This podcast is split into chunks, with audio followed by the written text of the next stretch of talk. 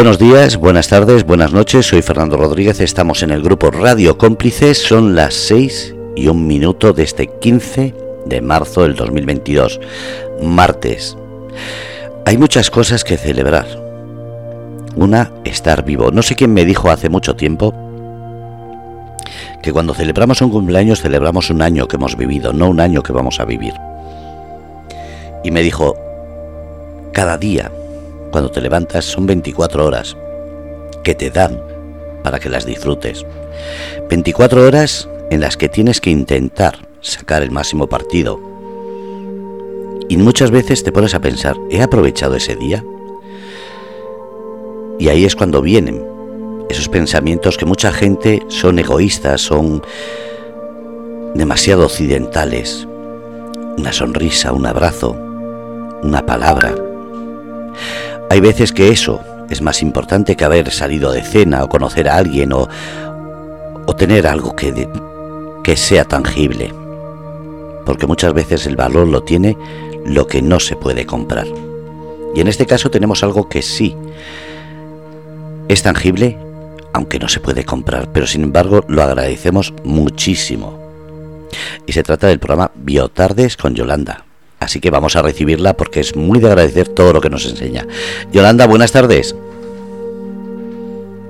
Buenas tardes a todos. Bueno, como tú dices, buenas tardes, buenos días, buenas noches, allí donde nos escuchen.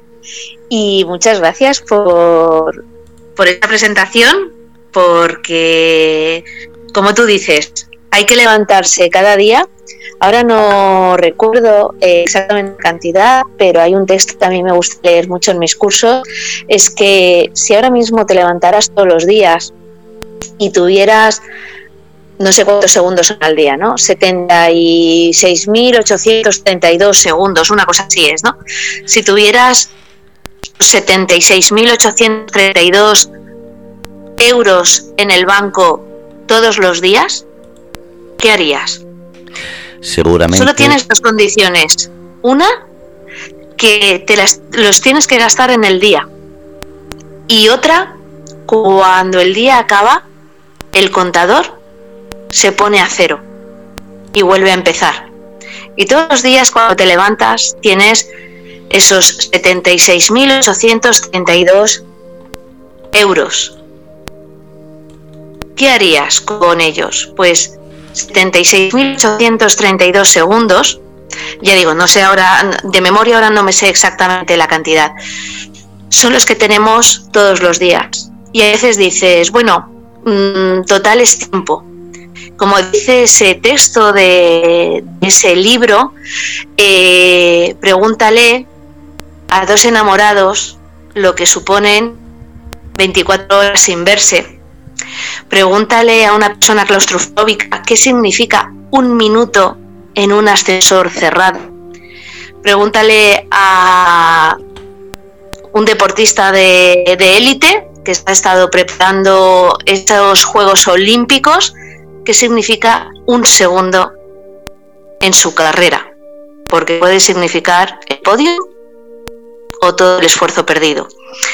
Entonces, eh, no nos damos cuenta de esos segundos, de esos momentos, pero yo lo vuelvo a repetir. Hoy se he dicho a, un, buen amigo, le digo, mira, en verano del 2018 eh, aprendí a vivir en el aquí y en el ahora y a disfrutar del momento presente.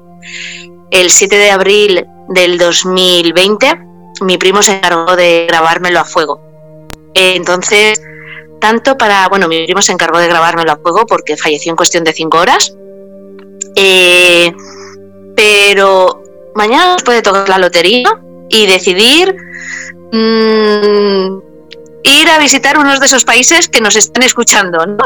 bueno, me tomo seis meses sabáticos y, y ahí os dejo. Es decir, pueden ocurrir cosas maravillosas en un segundo y pueden ocurrir cosas pues no buenas en un segundo. Vamos a disfrutar cada momento, cada sonrisa, cada lloro, cada cervecita, cada abrazo y cada beso. Qué bonito. Qué bonito. Pues nada, vamos a empezar ya porque llevamos cinco minutos de programa disfrutando de tu voz, disfrutando de tu mensaje, sobre todo porque hay algo que, que está claro y es que la vida, lo más importante no es lo que tienes, sino cómo gastas ese tiempo. Da igual que sea tomando algo en una terraza, paseando o simplemente dejando pasar el tiempo, pero siempre que te sientas cómodo. Así que desde aquí, desde Grupo Radio Cómplices, gracias Yolanda por darnos ese mensaje que lo más importante es el tiempo. Así que pasémoslo con las personas que queremos y muchas veces no nos damos cuenta lo que dices, que en un momento puede ser el mejor o el peor. Así que disfrutemos lo máximo con esa gente y sobre todo esos momentos. Ahí es. Pues mm, hoy vamos a dedicar un programa a saber elegir.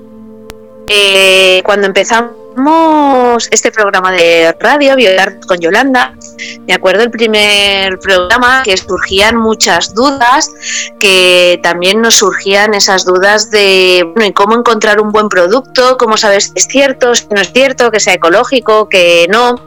Hablé que no solo era cosmética, que no solo era alimentación, sino que íbamos a ir mucho más allá. Eh, por eso hoy este programa lo he querido dedicar a saber diferenciar conceptos. ¿Qué ocurre muchas veces? Que nos encontramos con conceptos de moda, biológico, ecológico, orgánico, zero waste, vegano, vegetariano, eh, mm, cruelty free, montón de conceptos que empezamos a verlos en la tele, empezamos a verlo en publicidad, empezamos a verlos en cosméticos, empezamos a verlos en alimentación, en la ropa, y sin embargo, eh, ¿qué hay detrás de cada ello, de, de, cada una de esas palabras? ¿Cómo diferenciar realmente un producto ecológico de un producto que no lo es? ¿Qué significa ese concepto de, de zero waste? ¿Qué significa ese... Eh, en, biocultura utilizamos, en vida sana utilizamos un concepto que es el greenwashing. ¿Qué significa el greenwashing? Pues yo os voy a adelantar que el greenwashing es toda esa publicidad, toda esa información engañosa que nos quieren vender como ecológico, como orgánico, como saludable, algo que no lo es tanto. Y el único secreto para ir averiguando eso, aunque ahora nos dan las pautas para, para ello nuestros invitados, el, el único secreto es aprender a diferenciar, aprender a leer detrás de esas etiquetas, aprender a leer esa letra pequeña, aprender a conocer muchas veces que estos conceptos no son una cuestión de moda de ahora, que llevan mucho tiempo detrás e incluso una filosofía, como es el tema del, del zero waste, ¿no? Entonces, hoy nos vamos a adentrar en ello, a, dar yo, me encanta informar porque como hay una frase por ahí, yo no sé de quién es, ¿vale? Pero hay una frase por ahí que dice la, información nos hará libres.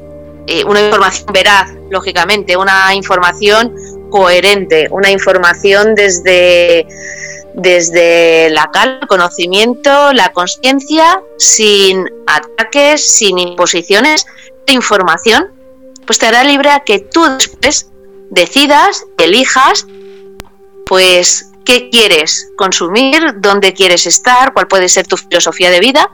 Y como yo muchas veces digo, ¿no? Mm, a ver, que yo toda mi alimentación no es 100% ecológica, porque si yo me quiero ir de tapas con mis amigos y con mi gente, pues lógicamente no puedo andar buscando sitios 100% ecológicos porque entonces no me iría a tomar esas tapas y esas cosas, ¿no? Pero yo cuando estoy haciendo eso, soy consciente de lo que estoy haciendo y estoy disfrutando ese momento y por supuesto también estoy disfrutando esa comida, ¿sabes? lo que hay detrás, ¿vale? Pero priorizo unas cosas o priorizo otras, elijo. Eh, muchas veces, pues oye, tengo el trabajo que tengo, voy, por suerte, eh, voy cuadrando voy cuadrando horas, que no significa que esté estresada, que de eso hablaremos en otros momentos. Una cosa es ir deprisa por la vida y otra cosa, o ir encajando, haciendo encaje de bolillos, que digo yo con los horarios, y otra cosa es vivir en estrés. Son cosas distintas. Pues muchas veces no puedo ir a un espacio donde me vendan productos ecológicos y, hombre, a mis hijos, además adolescentes, les tengo que dar de, de comer todos los días creo que no aceptarían, no, es que no he encontrado eso en ecológico, no, hay que darles de comer, ¿no? Entonces, pero bueno, yo soy consciente porque sé lo que estoy cogiendo, sé lo que estoy eligiendo y sé lo que en ese momento eh, pues tengo que optar, ¿no? Así que hoy es un programa para que nos hagan muchas preguntas, que aprovechen a estos dos invitados, los dos invitados que vamos a tener hoy. Eh, la primera, que vamos a, dialogar con ella, eh, yo es lo que les he dicho, es como si nos encontráramos y nos tomáramos ese café o esa infusión que, nos gusta compartir, ¿no? A la primera invitada que vamos a tener es a Monse Escutia. Monse Escutia es eh, la responsable, la tengo formación en la Asociación Vidasana. Por lo tanto, es ingeniera agrónoma, también es responsable de comunicación de la certificación de BioVida Sana de cosmética y sabe muchísimo sobre el tema del greenwashing. Vamos a hablar del greenwashing tanto en alimentación, en cosmética como en textil. Y después vamos a tener a otro invitado, que además, por cierto, Fernando, es paisano tuyo, eh, Rodrigo Folgueida, que es cofundador de la empresa de cosmética Babu Zero Waste.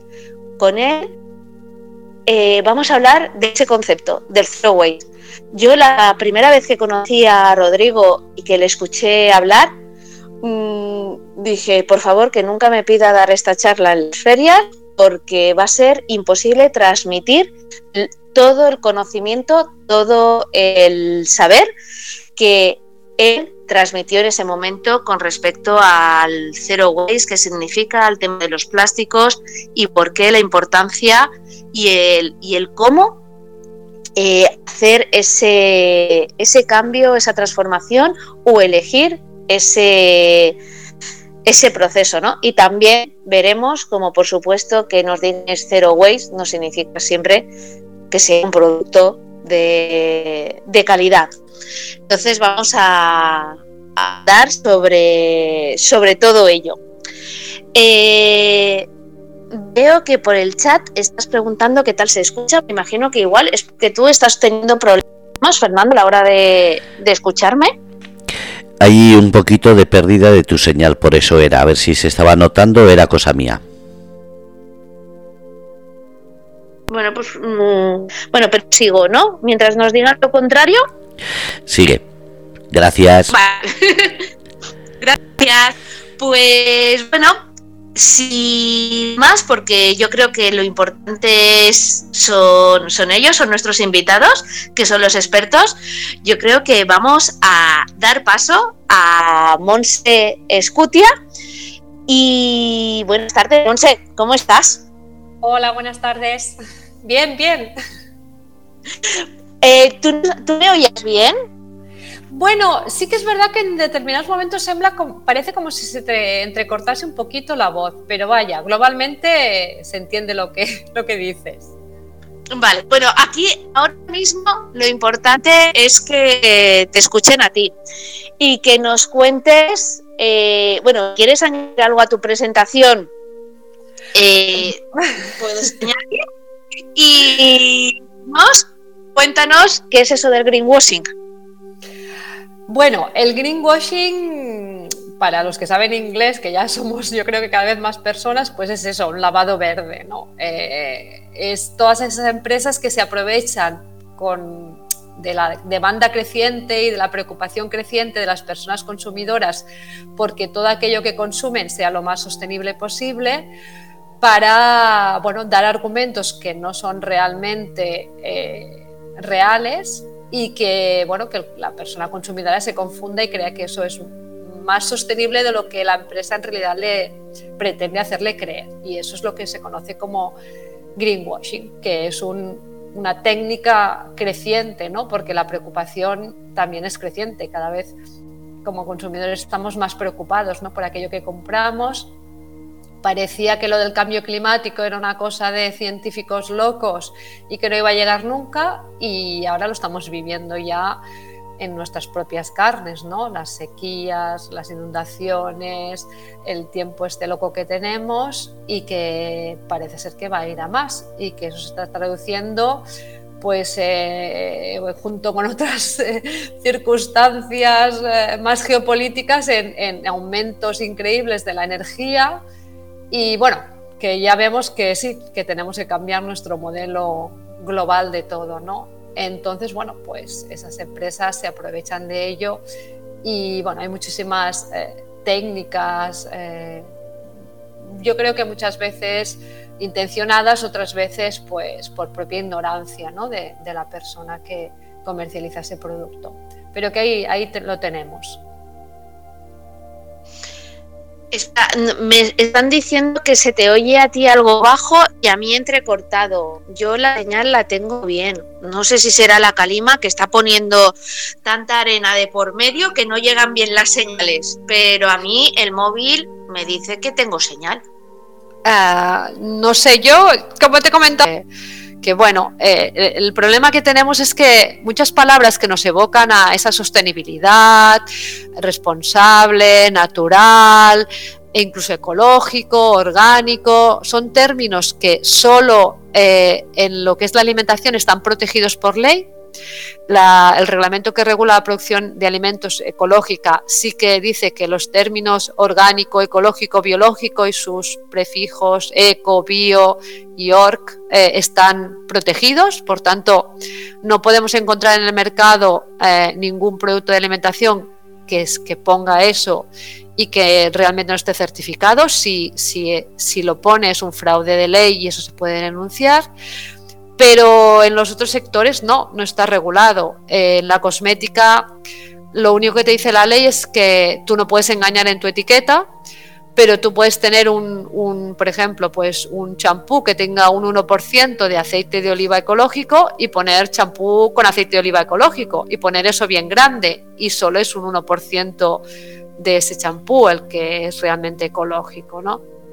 Entonces, bueno, eh, las empresas encuentran la manera de destacar, de ponerlo en letra más grande, de que eso sea realmente lo que llega al consumidor. Se juega mucho con los colores verdes, con las imágenes que nos evocan a la naturaleza, ¿no? El típico anuncio de leche donde ves un prado con las vaquitas pastando, entonces ya eso nos parece muy natural. Eh, ay, qué sé, es que es, es, como todo muy increíble. Pues tomate frito natural. Bueno, ¿Qué quiere decir tomate frito natural? Si es tomate frito, pues será natural, no será artificial. O sea que, eh, que bueno, que tenemos como consumidores integrados unos conceptos en nuestro cerebro que, nos evocan a eso, ¿no? A, lo, natural o lo ecológico, que cuando en realidad pues no se distingue, no se diferencia por nada, ¿no? A, lo que sería ecológico. O sea que, que no tiene nada que ver con lo que sería ecológico de verdad. Monse. Y entonces, eh, yo creo que, a ver, cuando decimos, eh, porque eh, lo hemos hablado muchas veces, ¿no?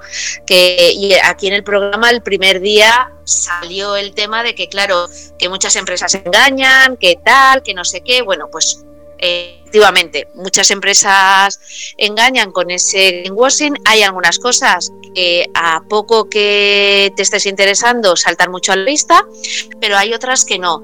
Entonces, ¿qué consejos podríamos dar? Vamos a ir por partes. En alimentación, mm, cuatro señales o cuatro consejos en los que busquemos para encontrar que efectivamente ese producto es ecológico y, bueno, y más o menos de relativa calidad.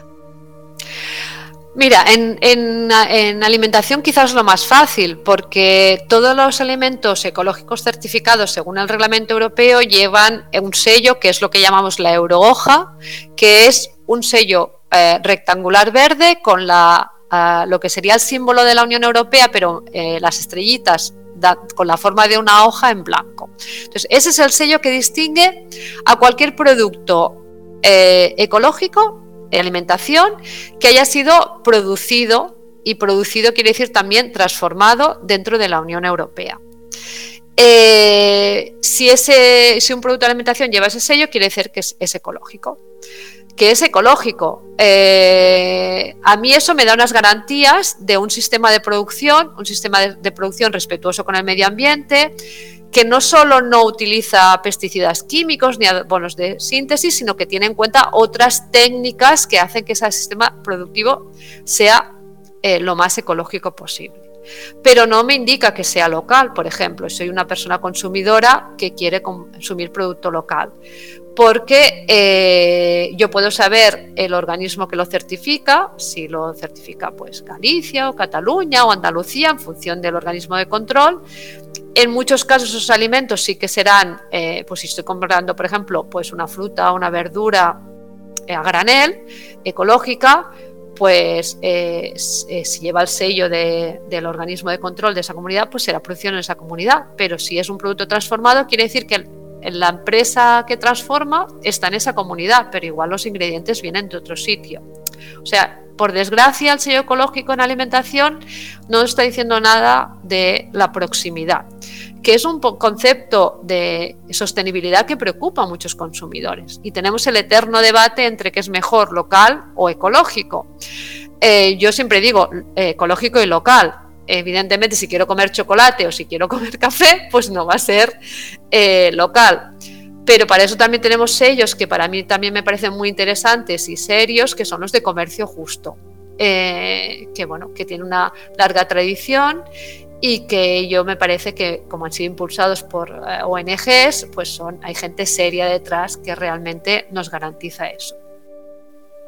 Pero yo creo que delante de la disyuntiva si ecológico o de proximidad, pues cada uno tendrá que decidir. Yo sinceramente prefiero, eh, bueno, no sé, es muy difícil, ¿eh? yo intento, ya digo, en la medida de lo posible que sea las dos cosas, pero a mí por muy próximo que sea un agricultor, si me está contaminando al lado de mi casa, pues no me hace mucha gracia. ¿qué quieres que te diga? Prefiero eh, consumir eh, de un producto que venga de un poco más lejos, porque ese yo también apuesto porque los agricultores, yo qué sé, pues de Chile, de Australia, donde sea, o de China, no contaminen. Sí que es verdad que, por ejemplo, podemos solucionar eso en el sentido de intentar que sea lo más próximo posible consumiendo de temporada. Si yo consumo unas manzanas ecológicas de en temporada de manzanas, pues lo más probable es que sean de cercanía, no las, a, no las van a traer el el propio mercado no las va a traer de lejos, ¿no? O consumir fresas, pues en la época de las fresas, que eso es otro, otro tema, ¿vale? Entonces, bueno, hay muchas cosas a tener en cuenta, pero el sello ecológico nos da, yo creo que eh, hoy en día, el máximo de las garantías que podemos exigir como consumidores. Es una alimentación, en cosmética, pues hay unas eh, certificaciones que son privadas, una serie de normas, algunas con una trayectoria interesante eh, que parte de muchas de entidades que en su momento promocionaron la agricultura ecológica cuando no era oficial, no estaba reglamentada, como por ejemplo pues Soil Association en Inglaterra o ICHEA en, Italia o la Asociación Vida Sana aquí en, España. Entonces, eh, bueno, pues algunas de estas certificadoras eh, tienen normas que algunas son comunes con varias certificadoras, como por ejemplo Cosmos, la norma Cosmos que es muy conocida. Nosotros desde la Asociación Vida Sana promocionamos una que utilizan sobre todo empresas eh, españolas, que es la norma BioVida Sana. Hay otras como Natru, hay, bueno, hay bastantes. Eh, eh, no se pueden decir todas, pero en cosmética lo que nos encontramos es que muchas veces se confunde lo que es una certificación, que implica que hay un organismo externo a lo que es eh, la propia norma. Por ejemplo, nosotros la norma BioVida Sana la certifica una certificadora que se llama BioInspecta entonces ese bioinspecta está acreditada. ¿Qué quiere decir que está acreditada? Quiere decir que hay alguien que controla que esa certificación se hace bien, que no hay conflicto de intereses, que realmente siguen todos los pasos para que realmente un producto certificado bajo esa norma esté cumpliendo lo que dice la norma. Pero hay mucha, hoy hay mucha confusión y hay, por ejemplo, lo que se llama, serían avales, que serían pues una norma también privada, pero que no lo está certificando ninguna certificadora acreditada, sino que es una entidad o una asociación que dice que, eh, que se cumplen esas normas, pero nadie está eh, como controlando a esa entidad. Entonces, bueno, eso es un poco más delicado porque, eh, bueno, tienes que confiar que realmente eso sea así. Y el mundo de la cosmética es complicadísimo porque un mismo aceite puede proveer puede venir, yo qué sé, pues de, un aceite, de un ingrediente de cosmética que provenga de un aceite, puede venir de un aceite de oliva ecológico súper bueno, puede venir un aceite de soja, que puede esa soja, soja ser transgénica puede venir de una grasa animal y el lince, porque mucha gente ahora dice, no, es que si sabes cómo interpretar el lince ya sabes. No, porque ese, ese, ese, ingrediente, por ejemplo, se puede llamar igual en el INCI y tener fuentes muy diferentes. Y ese es el trabajo que hace una certificadora seria. Pero normalmente cuando se trata de un aval, ese trabajo no se hace, ver si realmente es de origen transgénico, que no tenga nanotecnología, que si es, por ejemplo, una mica, que es un mineral, no venga de, trabajo infantil en la India. O sea, es que es un trabajo, por eso las certificaciones son caras. Y por eso, pues bueno, eh, hay muchas pequeñas empresas que certificarse les cuesta y a veces eh, optan por otras eh, avales que son menos que ofrecen menos garantías, para decirlo claro. ¿no? Y en, textil nos encontramos lo mismo. Hay, el textil es un mundo todavía más complicado, si se puede complicar, que la cosmética, porque los textiles pasa desde la producción de la fibra, que si es una fibra natural, pues proviene del campo y ese cultivo puede ser ecológico o no. El algodón es un cultivo súper contaminante, entonces tú puedes tener un textil muy artesanal, pero que y hecho de algodón, pero y hecho por un artesano, pero y esa fibra de algodón, dónde se ha producido, bajo qué condiciones. El, el sector textil, sabéis que tiene una problemática sobre todo social enorme porque se produce siempre en, países con muy poco control. Entonces, bueno, en, en, textil quizá la certificación más completa es la que sería GOTS, que es así que te garantiza y es realmente una certificación acreditada. Eh, que la fibra es ecológica, que todo el proceso se ha hecho eh, teniendo en cuenta aspectos ambientales y sociales, pero cuestan, son textiles que cuestan encontrar porque es una certificación si ya es cara de cosmética, la de textil todavía lo es más, ¿no? Porque es un proceso muy largo, con muchos pasos en muchos países, entonces todo eso se complica, se encarece. Entonces, bueno, eh, en el campo del textil a veces, a veces dices, bueno, pues yo me conformo con que me lo hayan hecho aquí, sea made in Spain, ¿no? Porque al menos te garantiza una proximidad, eh, que las fábricas realmente cumplan con unas eh, condiciones sociales, eh, leyes de protección europeas. Si el algodón, por ejemplo, es andaluz, eh, sabes que no es transgénico porque el 80% del algodón que hay en el mundo es transgénico, pero en Europa no está permitido el cultivo de algodón transgénico, entonces el algodón, por ejemplo, andaluz no es ecológico, es integrado, pero al menos no es transgénico, que ya es una garantía de algo más. Entonces, bueno, hay muchísimas cosas. Eh, entonces, bueno, yo creo que es muy complicado que todos los consumidores tengan todo esto en la cabeza. Entonces, mi consejo siempre es, mira, busca una tienda de proximidad, de confianza, que te haga ese trabajo. Cada vez hay más tiendas, bueno, tiendas de alimentos ecológicos los hay, supermercados, eh, tiendas de textil sostenible las hay y la persona que está ahí detrás, si es seria, ya se encarga ella de, de saber exactamente qué hay detrás de esa marca, de esa etiqueta. Igual para la cosmética, hay tiendas especializadas en cosmética ecológica y natural, ¿no? Entonces, y cada vez esas personas que están detrás de esos pequeños negocios saben más y te hacen todo ese trabajo de, de filtrado, ¿no? Porque es como complicadísimo tenerlo todo en la cabeza y saberlo todo. Y ya para un rato, no sé si estoy dando muchísima información. A mí me ha encantado, yo 20 minutos que he estado en silencio, así que estupendamente. No, yo creo que, que sí, o sea, el, a ver, es difícil y, es difícil, pues como yo estaba diciendo al principio, el hecho de aún nosotras sabiéndolo y, y bueno, y optando por, por ese estilo de consumo, por ese estilo de vida, pues que todo sea 100%, porque claro, si no, no nos iríamos de cenita, ni de cervecitas, ni de nada. Eh, la ropa, a veces, dependiendo de dónde vivas y dónde esté, puede ser más accesible y más fácil o, o no lo es tanto. También es cierto que digo otra cosa, que que nosotros podemos decir que lo bueno que es el producto ecológico, mm, pero al final en la feria en, en, La Coruña hubo en una charla que lo dije, dije, a ver, la aromaterapia y la cosmética econatural, que era la parte que a mí me tocaba, eh, no crean adicción como tal, como si no tienen nada que vaya a crear adicción, como te puede crear el, el, café o te puede crear el tabaco, ¿no? Porque no hay ningún, ningún componente que crea esa adicción. Pero que una vez que empiezas a consumir productos ecológicos, que empiezas a utilizar cosmética ecológica, que empiezas a utilizar, aunque sea la ropa interior, con ese algodón orgánico, que después ya no hay vuelta atrás, que entonces crea adicción, ya te molestan muchas cosas y al fin de cuentas yo creo que también deberíamos hacer una cosa que yo recomiendo y es volver a escuchar nuestro cuerpo.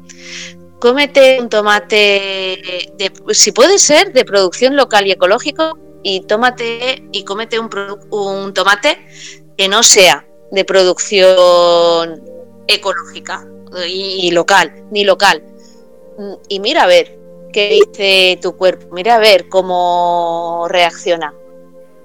¿Qué te parece? Sí, sí, sí. A ver, yo creo que, a ver, la regla número uno es que lo que no podemos es volvernos unos estresados de, del consumo ecológico. O sea, las cosas hay que tomárselas con calma y conocer nuestras limitaciones y cualquier granito de arena, cualquier pasito va a ser eh, un pasito más.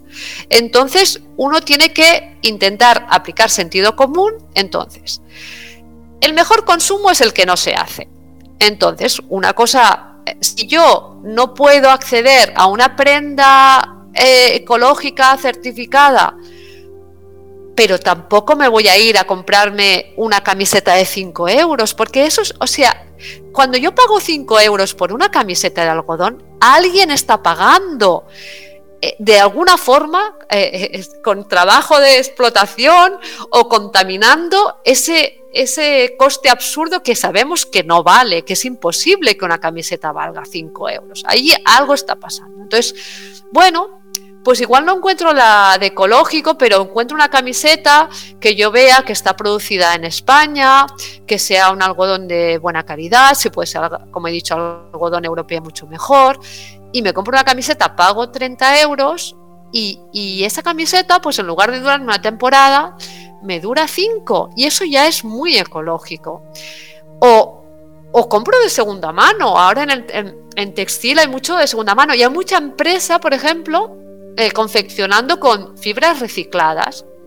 Claro, ahí entramos en otro tema si la fibra es sintética, porque no es muy recomendable la fibra sintética, aunque sea reciclada, eh, en contacto con la piel, por un tema de salud. Pero si es una prenda que me voy a poner encima uh, de otras, por ejemplo, de algodón, pues una, un abrigo o una anorak o de este estilo, o un bañador que me lo voy a poner un momento y no me lo voy a estar todo el día con el bañador encima, ni lo voy a llevar eh, eh, los 12 meses del año, pues tampoco no pasa nada. Entonces, igual sí que puedo optar por esto, ¿no? Entonces, yo creo que tenemos que volver un poco a, frenar, ¿no? De, a pensar que tampoco tenemos que cambiar eh, nuestro consumo compulsivo convencional por un consumo compulsivo ecológico. Y ya yo soy la primera que quiero que todas las empresas que hacen este esfuerzo eh, de ser lo más sostenible posible realmente eh, se ganen bien la vida pero, pero tendremos que, tenemos que reducir muchísimo nuestro consumo. Entonces, en, textil yo lo tengo clarísimo, tenemos que optar por prendas que nos duren, que nos duren un montón, como antes, que te comprabas un abrigo de lana y era tu abrigo de lana para toda la vida, ¿no? Entonces, eso es lo más ecológico. Eh, y en alimentación, pues intentar eh, comprar, gastar más en productos de calidad, pero de alimentación básica, eh, limitar el consumo de, ultraprocesados y productos excesivamente transformados y alimentarnos y, reducir nuestro consumo de carne, aumentar nuestro consumo de legumbres, de cereales de buena calidad y la cosmética igual. ¿Qué, precio tiene la cosmética de estas supermarcas que te venden un tarrito de cosmética por 100 euros, de según qué cremas de no sé qué? Si la, si la belleza no es solo lo que me pongo en la piel, es como vivo, si estoy tranquila, si me alimento bien, si respiro aire fresco, si hago deporte, si mi agua es, es, es lo más pura posible. Entonces, eh, eso es lo que nos da la belleza, no que yo me gaste no sé cuántos centenares de euros en, un tarro de cosmética que luego lo miras y, esto mierde, perdonarme.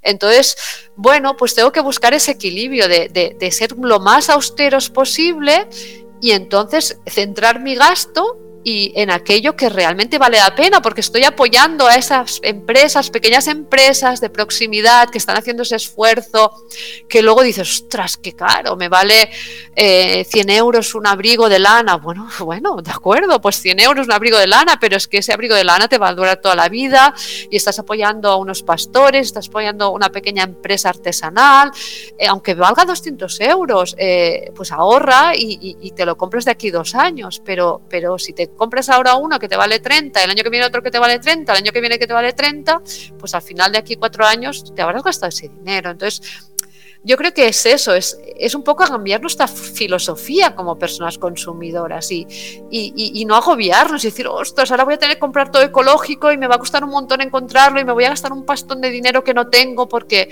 porque no, mi sueldo no da para eso. No, no, no, no, no. O sea, reduzcamos nuestro consumo, optemos por productos de calidad eh, y apoyemos ¿no? a, la pequeña economía local y también a la pequeña economía lejana cuando compremos chocolate, cuando compremos café o cuando compremos productos de artesanía que vienen de otros países del mundo, ¿no? que por qué no podemos comprarlos. Pero, pero es, ese sentido común. yo creo que la respuesta al, cambio de modelo de consumo que necesitamos está, está ahí, ¿no? en, pararnos y, pensar realmente eh, qué necesitamos, qué, necesitamos realmente para, para, vivir. Realmente tenemos que comprar tanto, tanto, tanto. Y, y ahí, bueno, yo creo que vamos a conseguir un cambio importante. Yo creo que sí, que el secreto está en, eso, en comprar con cabeza eh, y después el compartir. ¿Vale? Lo que tú has dicho antes, pues esas, e, ese bolso que a mí ya no me gusta o que ya me he cansado de verlo, pues a lo mejor a una amiga, una compañera o a las tiendas que, que ahora hacen ese trabajo de, de, venta de segunda mano, pues, pues bueno, hacer ese, ese cambio y ese trueque. Bueno, Fran por el chat nos está diciendo que qué bonitos estaban los campos de algodón alrededor del Mar Menor. Pues bueno, yo mm, no sé tú si tienes que decirle algo, pero yo sí que le diría, pues bueno, que si potenciamos ese consumo de algodón local, ese consumo de productos locales eh, que cuidan también del medio ambiente, pues vamos a poder disfrutar de esos campos que hay en el Mar Menor, en Andalucía y de otro tipo de campos que tenemos en, en España, ¿no?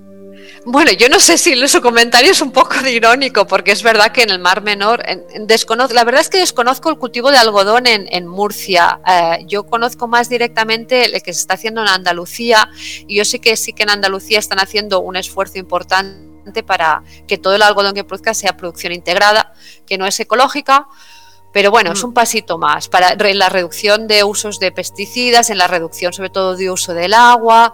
Entonces, eh, a ver, sí que es verdad que, bueno, que, es complicado el cultivo. El cultivo del algodón es un cultivo difícil eh, y que el mar menor, pues... Eh, ahí tenemos un problema ambiental enorme provocado por una agricultura muy intensiva que evidentemente eh, se tiene que erradicar. Entonces, pero en todas las zonas protegidas, es que es un absurdo y, un contrasentido, ¿no? Que la propia administración permita que se haga cualquier tipo de agricultura en espacios naturales protegidos, pero eso pasa en toda España. Quizá el mar menor es como un reflejo porque es un, ecosistema muy sensible, ¿no?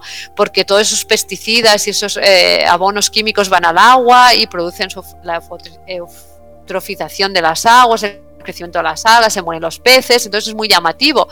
Pero eso está pasando en todos los espacios naturales eh, de nuestro país, está pasando en Doñana, está pasando eh, en cualquier espacio natural, eh, no, hay, no hay normas ni leyes que, que digan cómo tiene que ser la agricultura que se hace ahí. Y eso es, a mí me parece inaudito, ¿no? Porque tendría que no solo apostarse y promocionarse, sino que exigirse, ¿no? Que la agricultura alrededor de zonas sensibles fuera ecológica siempre. Entonces, bueno, pues ahí sí que vamos a tener que exigir, ¿no? Como, personas consumidores, que eso se cumpla, ¿no? Que, realmente esas zonas más sensibles eh, ambientalmente eh, estén protegidas por una agricultura ecológica, todas, siempre, porque si no, va a ser muy difícil descontaminar eso, porque nos hemos pasado de vueltas, ¿no? Nos hemos pasado tanto durante tanto tiempo que ahora la única vuelta atrás es parar de golpe. No, no podemos ir, no tenemos tiempo. Ese tiempo de ir reduciendo poco a poco ya no tenemos, ya no lo tenemos. Ahora hay que parar de golpe y decir, no, señores, aquí alrededor del Mar Menor ya no se puede cultivar convencional, ya no puede haber más granjas, eh, tiene que haber eh, eh, ganadería ecológica, tiene que haber cultivos ecológicos, evidentemente los ganaderos y los agricultores se tienen que ganar la vida, yo no digo que no, y soy una gran defensora porque creo que han sido los primeros estafados y engañados a nivel mundial, ¿no? Por lo que fue la Revolución Verde cómo se les hizo perder eh, los conocimientos transmitidos por sus abuelos y se les hizo creer que a base de abonos químicos y de pesticidas conseguirían grandes cosechas, que lo consiguieron, evidentemente, y se hicieron muy ricos, pero nadie les dijo, bueno, pero es que tus hijos no podrán vivir de eso, porque te lo vas a cargar tú en una generación. Entonces, bueno, yo creo que ellos también son grandes perjudicados por este modelo que hemos implantado y ahora hay que ayudarles a volver atrás con todas las eh, herramientas y medidas posibles, pero, pero es una realidad. Bueno, y ese eh, volver atrás, entre comillas, Vida Sana tiene actualmente un proyecto de educación de eh, porque claro muchas veces cuando hablamos de alimentación parece que si hablamos de alimentación ecológica tiene que ser alimentación ecológica vegana y que nos alimentamos a base de y sin embargo Vida Sana eh, tiene un proyecto en el que vamos a ver cómo cocinar la cocina de siempre con productos ecológicos. Nos, para acabar, ¿nos cuentas un poquito eh, ese proyecto, en qué consiste y que nos demos cuenta que podemos hacer, como decía Alf, que es uno de los que están en el proyecto, como decía Alf, que podemos hacer el cocido de toda la vida, pero sabroso y con esos productos, ¿no? Sí, sí, de hecho, bueno, esto es un proyecto que presentamos a una convocatoria live para dar a conocer exactamente cuando la Comisión Europea nos, nos habla del Pacto Verde y todo esto, que, sepa la gente dónde va ese dinero y cómo lo está haciendo. Entonces, uno de los proyectos ganadores de esa convocatoria fue un proyecto que presentamos desde la Asociación Vida Sana, que se llama Menuda Tierra, con la idea de lo que has dicho, que ayudar a los consumidores a hacer ese cambio en su alimentación como una medida para luchar contra el cambio climático introduciendo alimentos ecológicos, de proximidad, de temporada, pero que para hacerlo no tenga que recurrir a recetas que le suenan rarísimas, alimentos que no le apetecen. Entonces es un proyecto para recuperar recetas tradicionales de toda España y a partir de esas recetas elaborar menús, ofrecer esos menús a las personas para, para, bueno, para facilitarles ¿no? E, ese modelo de alimentación. Entonces vamos a hacer toda una serie de material, aparte de las recetas, los menús menús, vídeos, podcasts, eh, una app también para ver que las personas sepan dónde encontrar esos productos que estamos eh, promoviendo en toda España. Y bueno, ahora estamos en la fase de elaborar ese material que va a estar eh, listo ah, en verano. En verano tiene que estar listo. Y bueno, si alguien está interesado, la, la, web es menudatierra.eco y allí de momento tenemos una encuesta porque vamos a valorar eh, los hábitos de las personas que quieran participar o ayudarnos en, participar en el proyecto, ¿no? Para que nos digan, nada, una encuesta muy rapidilla sobre sus hábitos de alimentarios para ver antes, o sea, ahora y luego cuando acabe el proyecto para ver si las herramientas y todo el material que estamos elaborando les sirve para modificar eso hacia un sistema alimentario más sostenible en el sentido de que incorpore más verduras, más eh, proteína vegetal, eh, más productos local, más producto ecológico. Entonces, bueno, todas las personas que estén interesadas en, participar, tienen esa encuesta abierta para, para, poder tener sus datos y luego pues ya tendrán toda la documentación y todos los materiales que vamos a elaborar a su disposición, de forma gratuita, evidentemente. Monse, recuerda la página web del proyecto y Fran Otero por aquí está diciendo que le interesa hablar contigo por el tema, que repitas la dirección. Aparte de la página web, pues aprovecha para dar los datos de contacto por si alguien está interesado tanto en en el proyecto que estamos diciendo de Menú da Tierra, eh, como si están interesados en la certificación de productos ecológicos incluso, eh, bueno, por nuestra próxima edición de Biocultura Barcelona. Vale, pues mirad, para el proyecto la web es menudatierra.eco. Entonces, la información de la Asociación Vida Sana está toda en la web de Vida Sana, vidasana.org, y allí yo creo que están redirigidos si les interesa conocer información de biocultura, que la próxima edición es en mayo, en Barcelona, y eh, también están redirigidos a la, web donde está la información sobre nuestra certificación, que tenemos también una web específica que es biovidasana.org. Muchas vidas sanas por ahí, yo entiendo que a veces la gente se confunde, pero bueno, una es vidasana.org y la otra es biovidasana.org.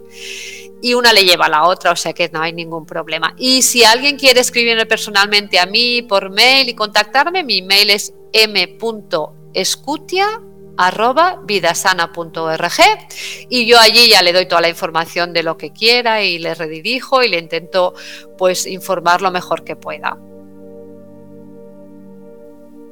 Pues muchísimas gracias, Monse. Ha sido un placer. Si hay alguna pregunta ya te la haré. Y nos vemos en Barcelona. Nos vemos en Barcelona con Yolanda, que es nuestra responsable del showroom Ecoestética y que si alguien quiere conocer todos sus talleres y propuestas, pues también que está ahí invitado. Y muchísimas gracias por invitarme a participar en este programa y ya sabéis, cualquier cosa, pues nada, aquí estamos. Muchísimas gracias, Monse. Un abracito grande. Un abrazo. Pues nada, como veis, el mundo del, greenwashing para mucho, que hay mucha gente que se está sumando al carro. Y yo, si soy sincera, es una cosa que, que esto de que se sumen al carro, de que quieran copiar y todas estas cosas, solo me hace pensar una cosa, que algo bien debemos estar haciendo pues el sector eco, el sector bio o quienes apostamos por, un estilo de vida más saludable y sostenible con el medio ambiente y con nuestra propia salud y nuestra propia belleza consciente y nuestro propio bienestar, para que grandes empresas se estén fijando en ello y quieran imitar, aunque muchas veces no, lo consiguen. Muchas veces no, yo creo que, que pocas veces lo consiguen, porque actualmente tenemos en España empresas de alimentación, en España y en Europa, empresas de alimentación, de cosmética y de textil que de muy alta calidad. Entonces, pues bueno, ahí estamos. Eh, yo siempre, bueno, siempre no, aprendí a que cuando a mí me han copiado un curso o un taller, decir, bueno, pues algo bien tengo que estar haciendo cuando esta persona se está fijando, se está fijando en mí. Entonces, pues bueno, no lo veamos como algo 100% negativo, sino como que nos están dando la razón a que eso es bueno. Así que, bueno, es cuestión de seguir formándose, de seguir informando y, como he dicho antes, de probar. Y por aquí tenemos a Rodrigo Folgueira que nos va a hablar de otro concepto, como he dicho al principio, que es el concepto del Zero Waste. Además, con él voy a aprovechar para hablar también de, de, otras cosas que creo que hoy en día nos, nos, preocupan y que me gustó mucho un mensaje que él dio por, por redes sociales. Así que, eh, Rodrigo, buenas tardes. Hola, buenas tardes, Yolanda. ¿Qué tal?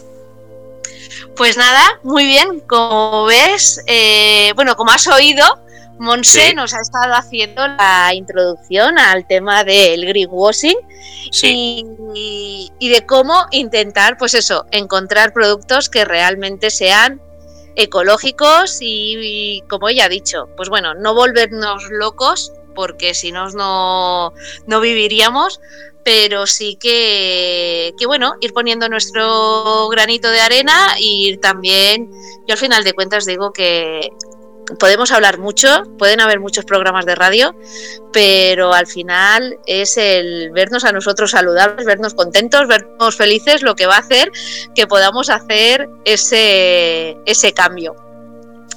Sin duda, yo creo que son. Sí, ah, bueno, perdona, que te he cortado, Yolanda. Eh, nada, sin duda.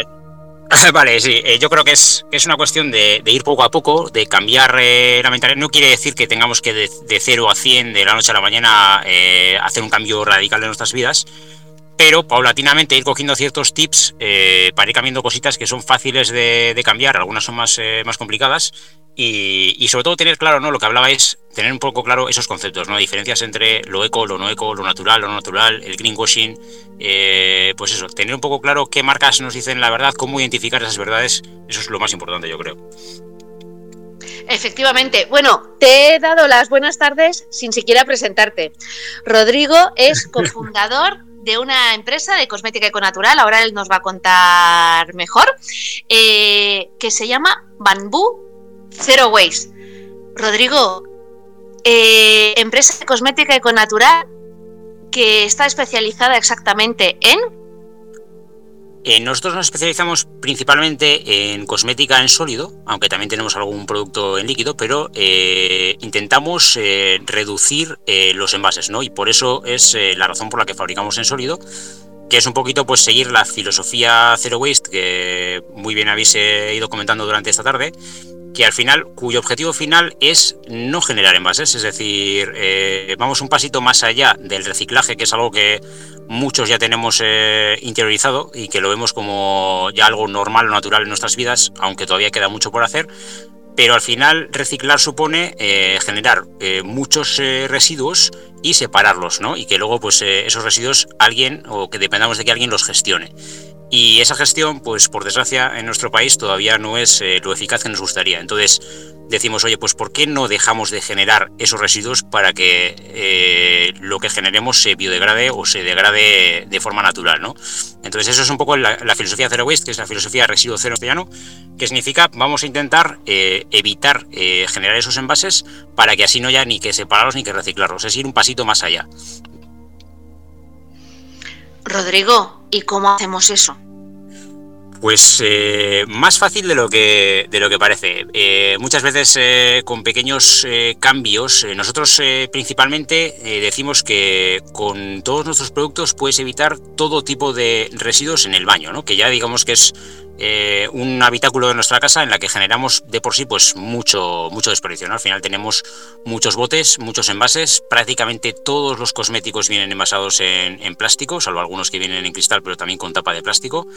Entonces, pues solo con eh, pequeños cambios como jabones sólidos, champús sólidos, eh, jaboneras que no sean que no sean plásticas, cepillo de dientes que no sea con, con mango de plástico. Fíjate, cepillos de dientes. Eh, utilizamos, cambiamos cada tres meses de cepillo. Muchas veces se nos, se nos pierden. Entonces, quiere decir que estamos utilizando una media de entre 10 y 12 cepillos al año por persona. Si hacemos el cálculo, pues son millones de cepillos de dientes al año.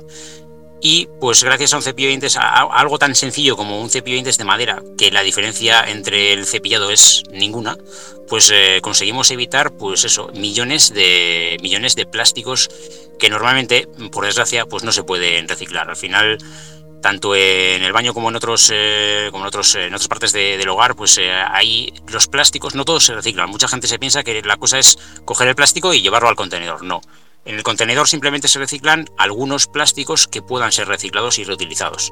Eh, entonces, eh, todos los envases que sean films, que sean dobles capas, mezclas, por ejemplo, los tetrabricks, ¿no? hay una, una, cosa que se puso muy de moda que es el, el agua en tetrabrick. Pues el tetrabrick es todavía peor que el plástico, porque al final es una composición de eh, aluminio con papel con plástico que es absolutamente imposible de reciclar si no es una planta específica de, de reciclaje que por desgracia en España no hay. Entonces, ¿qué hacemos en España para reciclar los tetrabricks? Pues los mandamos a China. ¿Qué ha hecho China hace dos años? Pues eh, decir que ya no quiere más basura de, ni de España ni de Europa. Entonces, bueno, pues ahora la mandamos a la India y cuando la India ya no quiera más, pues no sabremos dónde meterla. Y al final la solución que normalmente hacemos pues es eh, abrir un agujero en una montaña y meter ahí toda la basura que generamos y así pues bueno, pues eh, ojos que no ven, corazón que no siente. Pero claro, eh, no ver el problema no significa que no, que no esté ahí el, gravísimo problema que tenemos de, contaminación generada pues, por, por la cantidad de, desperfectos y de residuos que, generamos. Entonces, bueno, son pequeños gestos que además no, bueno, tú ya, ya eres usuaria de, productos sólidos, con lo cual ya sabes que, que no implican eh, ningún problema o ningún cambio a nivel, eh, a nivel calidad de producto, y a nivel de, usabilidad. Entonces, eh, al final, pues eh, son cosas muy sencillas. Mucha gente, pues quizás tiene miedo, ¿no? De si el champú no me va a lavar. El jabón, más o menos, nadie tiene, nadie tiene dudas, ¿no? Pero el champú va a hacer espuma, no va a hacer espuma, va a limpiar, no va a limpiar, me va a quedar el pelo bien, no me va a quedar bien etcétera. Entonces, bueno, pues eh, son cosas muy sencillas, mucho más de lo que, de lo que realmente podamos pensar. Rodrigo, ¿cómo se se os ocurrió? A ver, yo te he escuchado en, en aquella charla una hora, eh, bueno, una hora no, 45 minutos es en Barcelona. sí. Eh, sí. Eh, pues eso, nos estuviste dando datos, pues eso, de escalofriantes muchas veces, en muchos momentos, porque yo creo que no Mm, sí, vale, no, plásticos no, residuos no, porque contaminan, contaminan el medio ambiente, pero creo que no llegamos a ser del todo consciente de lo que eso puede implicar, un poquito como ha dicho antes Monse con el tema de la agricultura, ¿no? Que vale, yo ahora cultivo tal, no sé qué, bueno, como no veo, pero no soy consciente de que, bueno, pues a lo mejor a mis hijos o a mis nietos lo que eso les puede estar afectando. Entonces, así de manera fácil, sencilla, mm, que está, o sea, que eh, todos esos residuos que hacemos de manera tan normal, ¿qué están implicando realmente cara a corto, medio, largo plazo? Pues eh, mira, hay, muchos datos, algunos escalofriantes. Eh, Nicolás Sorea, que es un profesional, un doctor, eh, que además está muy, muy metido con los disruptores endocrinos y habla mucho sobre los plásticos y sobre la incidencia que tienen en nuestros cuerpos. Hay un estudio que dice que el 100% de los niños españoles mean plástico. Entonces eso es una barbaridad, ¿no? Ya para ponernos en, en, lo que más nos preocupa, ¿no? Que siempre son los niños, porque al final son el futuro. Entonces, un estudio que se ha realizado en una universidad ha determinado que, en la orina de, los niños, del 100% de los analizados, hay, ya hay plástico, no hay microplásticos. Los microplásticos no los vemos porque por su propia palabra lo indica, son, son micro, ¿no? Entonces, eh, o, nano o microplásticos, pues no los podemos ver a simple vista. Al final, tú vas a la playa y ves los plásticos, ¿no? En el, mar, salvo en las playas de las ciudades que, los limpian para que no los veamos y así, pues lo que decía antes, ¿no? Pues si no lo vemos no, no existe. Pero si tú te vas a una zona que no esté limpia, pues en la playa hay miles de plásticos que se van fragmentando con la erosión de, del mar, del viento, del oleaje, y al final se convierten en, nano o en micro. ¿Qué pasa? Que los peces se comen esas partículas de plástico, están ya completamente desintegradas en el mar y de ahí pues viene a nuestra, a nuestra alimentación, ¿no? Entonces, eh, pues esto es eh, muy, muy peligroso porque ni siquiera sabemos qué, esto es, qué, es, lo que esto va a suponer, ¿no? Es decir, nosotros tenemos un sistema endocrino, ¿no? unos riñones que son los que filtran, eh, los que filtran las impurezas que, ingerimos, pero ¿cuánto plástico podemos asumir o podemos digerir? ¿Cuánto, nuestro sistema, cuánto plástico puede admitir? Entonces, claro, es algo que realmente si lo pones en, esos términos da miedo, ¿no? Porque al final, pues hay, hay, estudios, un estudio de Greenpeace que dice que nos comemos el equivalente a una tarjeta de plástico al año claro, que si lo vemos así en, ese tipo de, comparaciones tan tangibles, ¿no? Pues eh, podemos ver el, impacto. Es decir, ahora mismo todos ya y cada uno de nosotros estamos comiendo plástico y no lo vemos, no lo sabemos y no nos lo cuentan. Entonces es algo, es algo terrible. Y la única manera de, parar esto es no generando más plástico. Es decir, si seguimos yendo a la compra y, y pedimos una bolsa de plástico, pues eh, la vida útil de esa bolsa es eh, prácticamente minutos, ¿no? Desde que la metemos en, el coche hasta que llega a casa y, luego ya va a la basura porque no, no se puede reciclar tampoco una bolsa de, plástico de la compra. Entonces, eh, muchas veces la vida útil de esos plásticos es, es mínima. Y yo no quiero demonizar el plástico. Yo soy ingeniero de materiales además y el plástico es, es un material buenísimo, ¿no? Pero lo que pasa es que le hemos dado un uso totalmente erróneo. Hemos utilizado plástico para cosas que no eran necesarias, ¿no? El, concepto usar y tirar que se ha puesto muy de moda y que, es lo más fácil, ¿no? En, la, era moderna, pues es, eh, es el no a más, ¿no? El usar y tirar, el concepto de, no reutilizar y de, bueno, pues de, sobre, sobregastar o sobre desechar esos residuos, pues eh, significa eso, significa que, que hemos dado un mal uso del plástico, es decir, al final nuestros teléfonos móviles, nuestros coches eh, son de plástico, pero claro, un coche dura 15 años y, es necesario que, sea de plástico porque es un material ligero, es un material que, hace su servicio, ¿no? Eh, lo mismo que elementos quirúrgicos, etcétera. O sea, el plástico no es un mal material, el problema es el mal uso que le hemos dado.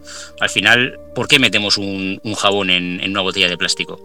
No tiene ningún sentido. Es más, una pastilla de jabón más o menos te dura lo mismo que tres botellas de plástico convencional. Con lo cual, mm, cuando tienes un equivalente que es exactamente igual, ¿qué razón tiene eh, poner ese plástico que finalmente va a acabar en el mar? Porque y además acaba el mar porque la gestión de esa reciclabilidad es, es muy mala, ¿no? Y, eso a corto plazo no va a cambiar. Y no va a cambiar porque no queremos hacer autocrítica, ¿no? Desde los gobiernos nunca van a hacer autocrítica, entonces se van a poner o nos vamos a poner medallas de, cuánto reciclamos, lo bien que lo hacemos, qué bien gestionamos esos desechos de, plástico, eh, la reciclabilidad, etcétera, son palabras que están muy de moda, pero la realidad es otra. La realidad es que el 30% de los envases que llegan al contenedor amarillo se pueden reciclar, ¿no? Entonces al final y, no sabemos el porcentaje de los que no llegan, porque ese, estudio no lo podemos hacer. Entonces, podríamos decir que prácticamente igual no se llega ni al 10% de, reciclabilidad de, envases de plástico.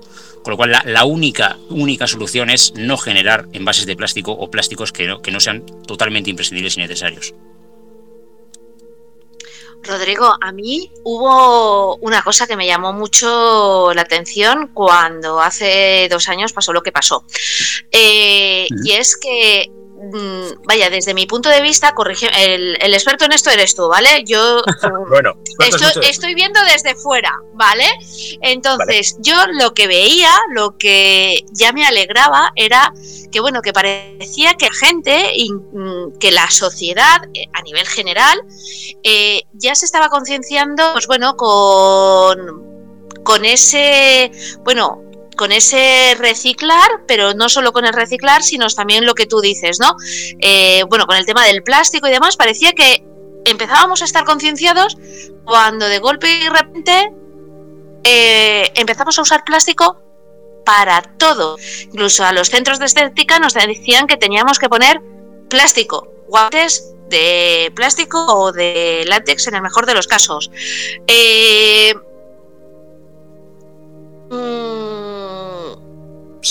¿Qué ha eh, supuesto todo eso para, para, para, el medio ambiente? ¿Vale? Eh, no nos vamos a entrar en el tema sanitario, pero sí que a nivel de medio ambiente, eso que supuso y hubiéramos podido tener otra alternativa o bueno, actualmente, a ver, todavía los centros de estética y tal, hombre, yo tengo claro cuál es mi alternativa, eh, sabanitas de las yo he reciclado las sábanas, bueno, ha sido algo que siempre he hecho, las sábanas de la juar de mi madre que todavía le quedaban sin utilizar, o sea, vale, entonces tenemos un montón de tela, tenemos un montón de productos que podemos reutilizar, pero a nivel más sencillo, eso, ¿qué supuso eso? Y hubiéramos podido tener otra alternativa diferente pues eh, yo creo que ha sido terrible, ¿no? lo que dices tú, ¿no? La evolución era buena, la gente ya estaba entendiendo que, el plástico es algo que hay que intentar evitar, ¿no? Mismamente mi madre, que tiene 75 años, eh, ya lo, ya lo decía, ¿no? Y, joder, es que tanto plástico, tanto plástico. O sea, ya habíamos llegado ya no a una generación más joven que, pues por, por conocimiento o por redes sociales que, pueden estar más informados, etcétera, pues puede llegar el mensaje, sino que ya habíamos pasado ya a dos, tres generaciones más, eh, más hacia arriba, ¿no? Y eso es muy importante, ¿no? Porque si, si ha llegado hasta ahí, quiere decir que, en generaciones que vienen detrás, pues ya es algo que estaba muy, muy en mente o muy, muy plantado. Pero claro, llega la pandemia, como dices tú, eh, empezamos a sacar eh, guantes de plástico, elementos de plástico, etcétera, por todas partes y el problema principal es la desinformación, ¿no? Eh, primero las mascarillas no son necesarias, luego sí son necesarias. Primero hay que ponerse guantes para ir a hacer la compra porque por el contacto el contagio puede ser eh, o puede no ser.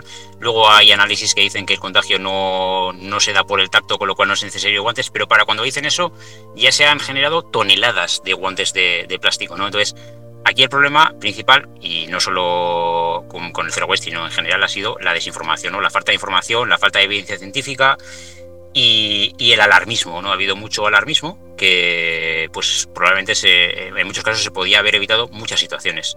Lo que hemos generado ha sido millones de toneladas de, desperdicios que muy probablemente, pues si lo hubiéramos gestionado de otra manera, se podía haber, se podía haber evitado. Eh, el cómo pues quizás es más complicado. Yo ahí ya en temas de, como dices tú, en temas de salud, no nos vamos a, meter, ¿no? Porque es mucho más complejo. Pero lo que yo creo es que sí que eh, si nos hubiéramos anticipado, se podrían haber hecho estudios que se hicieron a posteriori, ¿no? determinando que ciertas, eh, ciertos materiales o cierta exposición del plástico no era, no era tan necesaria como, como se dijo. ¿no? Y lo que hemos hecho ahora ha sido retroceder un poquito hacia atrás, ¿no? porque ahora hemos visto que como no había material eh, de protección eh, sanitario, pues hemos enfundado a, médicos en bolsas de basura, ¿no? Y, eso nos lo han venido como que ha sido la salvación. Y es mentira, ¿no? La salvación hubiera sido haber puesto medios y haber hecho caso cuando hace, cuando, cuando meses antes ya había una pandemia en, Asia y aquí, pues bueno, nos lo tomamos un poco a la ligera. Entonces, pues eh, si vemos en la televisión eh, que el plástico ha salvado a los médicos, que el plástico de los guantes nos ha salvado la vida, pues claro, se genera otra vez un poco el debate, ¿no? El debate que ya había acabado, que ya habíamos conseguido eh, aplastar, ¿no? Y decir, oye, pues el plástico de un solo uso no es necesario, ¿no?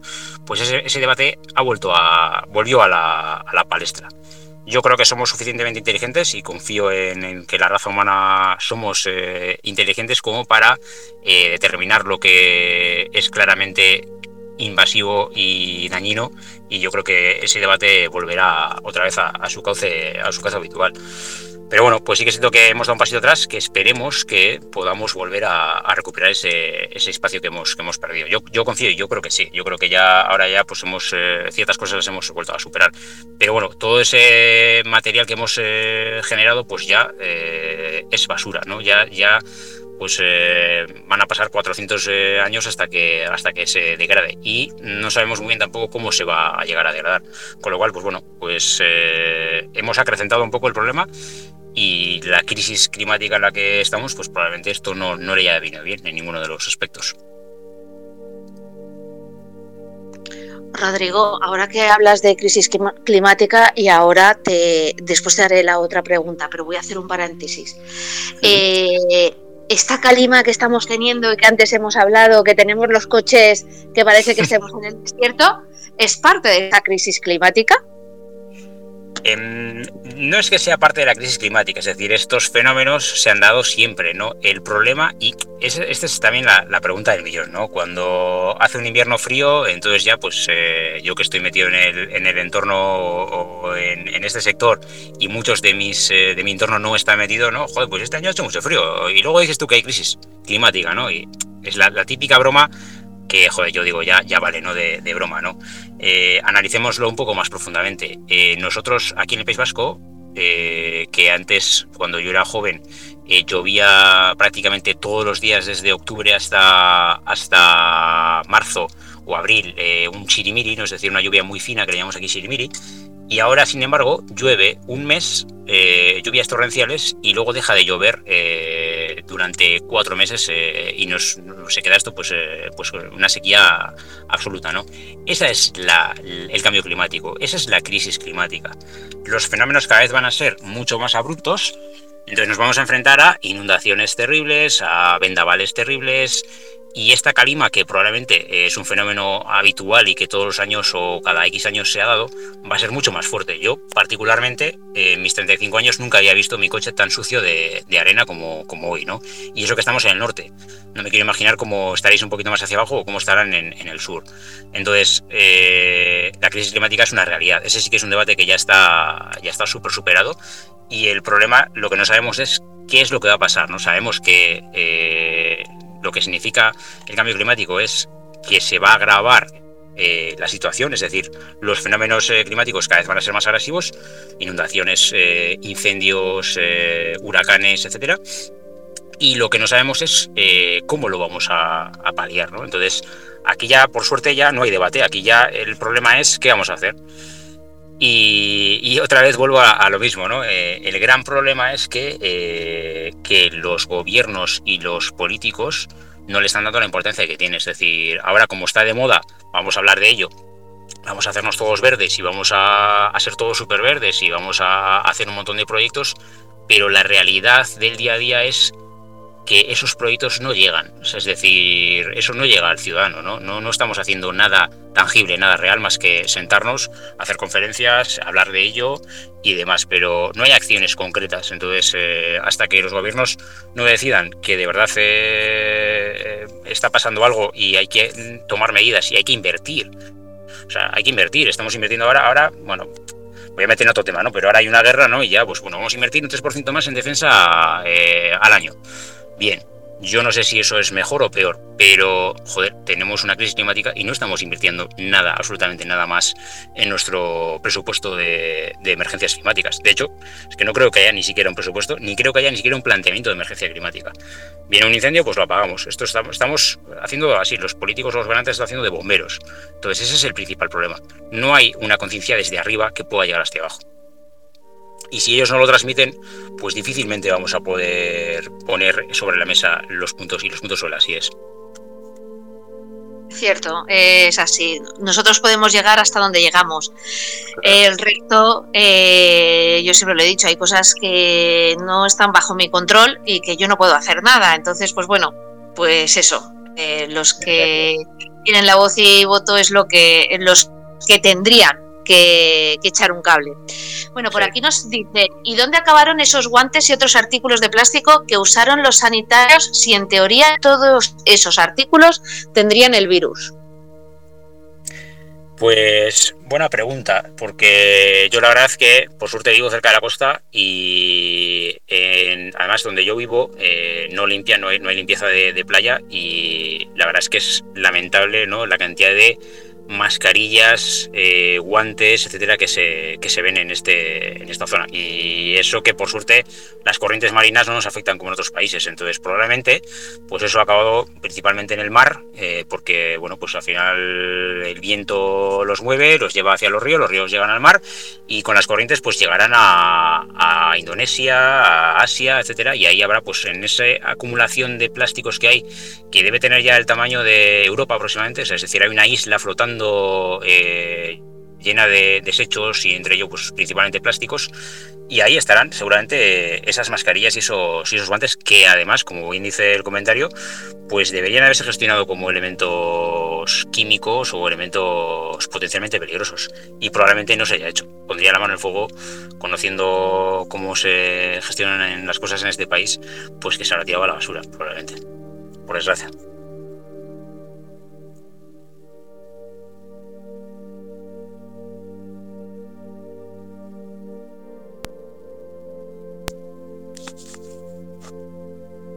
Hola, Yolanda.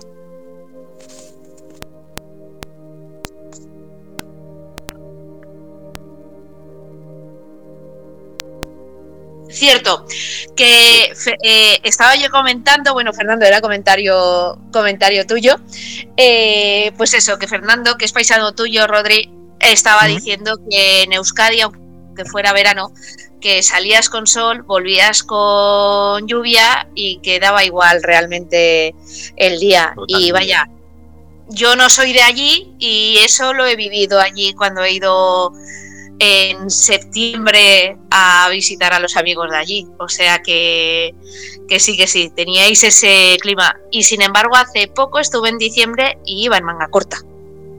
Exactamente, exactamente. ese, es el, ese, es el cambio climático, ¿no? Es decir, eso es en lo que nos va a afectar, en, que los fenómenos van a ser pues mucho más adversos. Y eso genera cambios en, la biosfera y en el ecosistema que todavía no sabemos qué es lo que va a pasar. Bueno, sí sabemos qué es lo que va a pasar. Es decir, eh, la muestra ha sido, ha sido esta, el, COVID, ¿no? Y ese tipo de fenómenos ¿Qué pasa? Que nos estamos, eh, cargando esa, barrera natural eh, que se genera con un ecosistema sano, ¿no? Entonces, cuando nos, estamos cargando tantas especies al año, o bueno, podríamos decir al minuto, pues estamos, eh, estamos frenando esa barrera natural que teníamos. Cuando estamos deforestando el planeta, estamos frenando esa barrera natural que tenemos, ese pulmón del planeta que tenemos.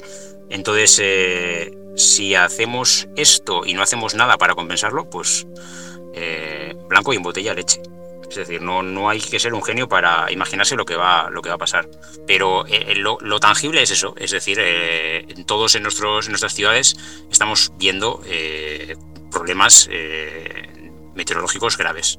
Cada uno pues notará una diferencia. Nosotros en nuestro caso pues notamos eso, ¿no? Esa, esa lluvia fina constante pues ya no existe y ahora es lluvia torrencial pues durante, durante una etapa y luego pues sequía. Es decir, eh, ahora mismo pues tenemos una sequía brutal en, España y, demás. Cierto. Mira, Fernanda nos está preguntando que ha estado viendo tu web, bueno, la web de Bambú, y qué es el cuero vegano.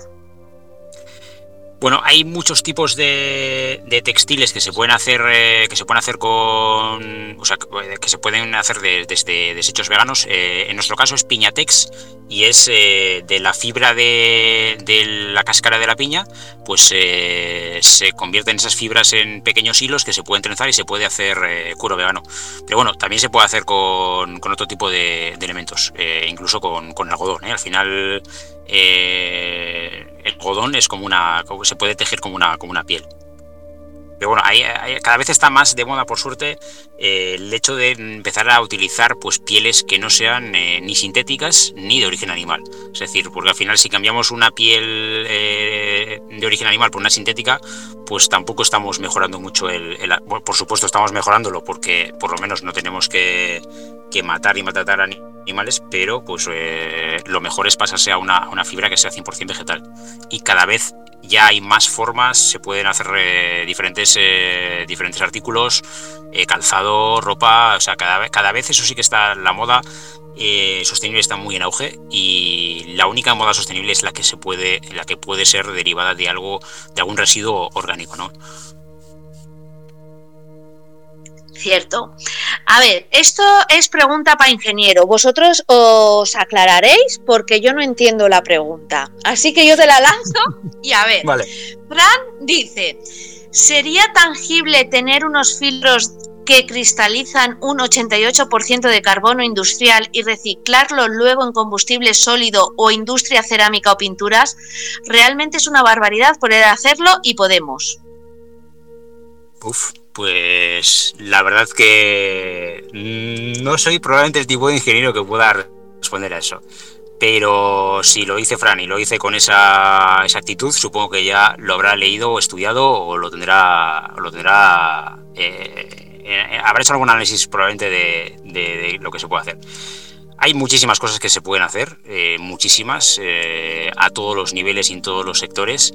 Hay muchísimas startups que, están haciendo con unas ideas brillantes eh, para hacer muchísimos cambios a nivel industrial, porque al final hay industrias muy contaminantes. Mm, en este país también todavía hay muchas, aunque las hemos sacado de las ciudades para no verlas y probablemente pues eh, haya muchas posibilidades de hacer filtros, de reciclar esos filtros, etcétera. Eh, si habla de filtros de carbono, por supuesto que son unos filtros que, que, bueno, que funcionan, que el carbono activado es algo que se ha utilizado en filtros mm, bueno, desde, desde siempre, ¿no? incluso para, eh, para problemas estomacales, eh, de limpieza de, toxinas, etcétera. Con lo cual, eh, me consta que esos filtros funcionan muy bien. Lo que no sé es qué se puede hacer luego con esos filtros. Probablemente lo que, lo que comenta sea una, una opción. también Fran está diciendo que en los últimos años en el campo de Cartagena ha subido dos grados la temperatura media, que su colega José Amestoy tiene un libro sobre, sobre esa temática. Eh, y dice que eso, eh, bueno, me imagino que contestándote a lo que acabas de decir, dice eh, son aerogeles con nanotecnología de uolastonita. Pues eh, no, no, te, no, te no conozco esa tecnología y, no, no, no, puedo responder esa pregunta porque no la conozco. Pero vamos, que me entusiasmaría que si es algo que, que pueda funcionar o es algo que esté en estudio, pues que salga adelante y que tenga todo el apoyo de, de la administración que ese es otro gran problema que tenemos y es el poco apoyo que tenemos desde la administración, las empresas pequeñas, familiares, sostenibles, las startups, que con pocos medios pues intentamos eh, poner nuestro pequeño grano de arena intentando pues desarrollar nuevos eh, productos nuevos eh, embalajes nuevos sistemas etcétera y, bueno pues el apoyo que recibimos es más bien más bien escaso. Entonces ojalá que pueda desarrollar un, proyecto y, ojalá que, reciba todo el apoyo de, la administración que, que pueda obtener. Cierto, y a ver si empezamos eh, tanto la administración como nosotros, poco a poco, pues poco a poco no, que ya lo debemos hacer, pues apoyar eso, nuestros negocios, nuestros negocios locales, cercanos, a toda esta gente, a todos los, bueno, me voy a incluir, a todos los emprendedores que, que bueno, que ahí estamos pues bueno, cada día y, peleando. Y como decíamos antes, pues bueno, eh, cada vez, mm, o sea, por desgracia, eh, actualmente se están cerrando muchas tiendas, se están cerrando, pues eso, muchas tiendas, muchos negocios pequeños, pues por toda esa falta de, de ayuda, ya no digo yo ni de la administración, incluso de nuestros vecinos, familiares, amigos, que bueno, que apoyamos poco el negocio local y nos vamos más a otro tipo de negocios. Pero bueno, eso será algo que seguiré reivindicando, que creo que seguimos diciendo, que nos acerquemos más al negocio local, que en cosmética, y aquí tenéis un ejemplo en Bamboo Zero Ways, eh, tenemos, vaya, eh, que ya le gustaría mucha cosmética convencional tener la calidad y los resultados que tiene la cosmética econatural española, la mayoría de, ellas, que por ejemplo eh, vuestro el champú de, bambú de bambú, el vuestro, eh, me acuerdo yo en una feria, o sea, en algún momento yo he explicado, si no lo he explicado aquí en este programa, sí que lo he explicado en los directos de Instagram, que claro, cuando hacemos eh, la transición del champú convencional al champú ecológico, mientras el cuero cabelludo y el cabello limpia, pues muchas veces no se obtiene el resultado que la gente espera obtener. Y sin embargo, no es la primera vez, sino ya han sido varias veces las que me han dicho que con vuestro champú sólido eh, es que me he lavado el pelo hoy con el champú de bambú y me ha encantado el resultado. Entonces, pues bueno, que vayamos empezando a, probar. Eh, Rodrigo, yo te quería hacer otra pregunta. Cuando vemos Zero Waste, jabón sólido, champú sólido, ¿es sinónimo de calidad o de, o de ecológico? Eh, no, no tiene por qué. Eh, de hecho, en muchos casos no lo es. ¿no? Aquí, otra vez, lo que habéis ido comentando durante la tarde y probablemente durante muchos programas, confundimos términos. Zero waste tiene que ver con la sostenibilidad y en muchos casos si mezclamos, como en el nuestro, por ejemplo, zero waste con natural y ecológico, entonces sí que estamos hablando de calidad, porque al final pues tenemos por detrás eh, eh, certificados que avalan la naturalidad y la, y la procedencia ecológica de, los ingredientes. ¿no? Eh, es un poco a raíz de lo que tú comentabas muchas marcas que desarrollan productos pero que son zero waste, es decir, son en sólido, no tienen, no tienen packaging o no tienen envase, pero no tienen ese grado de calidad, pues no consiguen desarrollar unas fórmulas eh, que eh, hagan que funcionan eh, bien desde el primer día, ¿no? Entonces, al final, ¿qué pasa con esto? Pues que nos, entre comillas, inventamos la excusa de no, es que hace falta un proceso para que el pelo tenga que olvidarse de las siliconas, parabenos de los champús convencionales y entonces tengamos que, que darle dos semanas para que se limpie, respire y se acostumbre al nuevo champú, ¿no? Yo creo que si utilizamos eh, un buen tensioactivo y utilizamos unos buenos ingredientes, eh, no vas a notar absolutamente ningún cambio. Y, bueno, pues lo que decías tú, mucha gente nos lo dice a nosotros que, gracias a, pues nuestro champú, que no, que no ha tenido ningún rechazo, ningún problema, ni ninguna. Ni ninguna el uso ha sido exactamente, exactamente igual pero eh, es muy importante no confundir términos. cada término tiene su, explicación y su, eh, lugar, ¿no? Es decir, zero waste está relacionado con eh, no usar envase. Eh, lo natural y lo ecológico está relacionado con ingredientes naturales, con no, utilizar, no utilizar aromas, utilizar aromas naturales, no aromas sintéticos. Entonces, se daría para otro programa, ¿no? El, hablar sobre los productos como tal. Y además tú aquí eres súper experta. Y lo importante aquí sería aprender a leer un INCI. Es decir, eh, tenemos que saber lo que consumimos. En alimentación, como habéis dicho antes, es muy sencillo. Hoja verde, producto ecológico, súper sencillo. En cosmética, por desgracia, como no tenemos un certificado homogéneo que caracterice a los, eh, a los productos, pues hay mucha confusión porque es muy sencillo utilizar la palabra natural o la palabra bio o la, palabra orgánico, ¿no?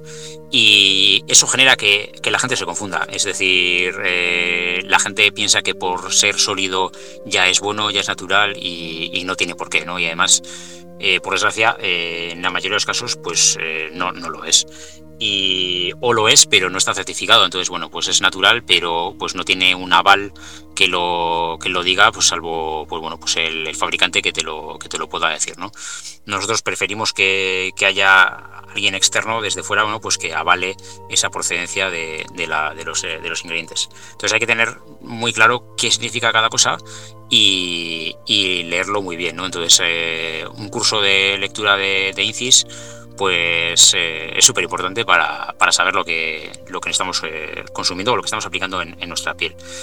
Y, bueno, pues eh, ojalá algún día podamos tener, no sé, una hojita morada o así para la cosmética y con eso pues, pues sabremos que todo lo que tenga la hojita pues está, está certificado y no habrá ningún problema en, utilizarlo. Y eso además es bueno para el consumidor porque al final pues homogeniza, simplifica eh, mucho la lectura o, la decisión de elección de un, producto a otro. Y para nosotros es fantástico porque cuando llegue ese momento pues ya estaremos posicionados y, bueno pues seremos una marca Zero Waste o de las pocas marcas Zero Waste que además pues eh, ofrecen productos eh, naturales y, ecológicos. Entonces pues ojalá llegue ese día y, bueno, yo creo que estoy casi seguro de que llegará, ¿no? Como en alimentación costó muchísimo también, pero al final, al final llegó y al final, pues bueno, eh, yo creo que en el norte de Europa los países nórdicos ya están muy implicados en, o muy, está muy implantado el, el, lema ecológico, son grandes conocedores, son grandes consumidores de productos en sólido y, eso va, llegando, ¿no? Y, esa es una buena señal, significa que, poco a poco va a llegar a las zonas mediterráneas y, bueno, pues nosotros eh, somos optimistas de que, de que va a llegar a la globalidad ¿no? del consumidor. Por eso nosotros intentamos un poco democratizar ¿no? el uso de la cosmética zero waste eh, econatural y, y ofrecer pues, unos precios lo más ajustados posibles porque mucha gente también tiene ¿no? el run run de, ah, pero es que la cosmética eco es más cara.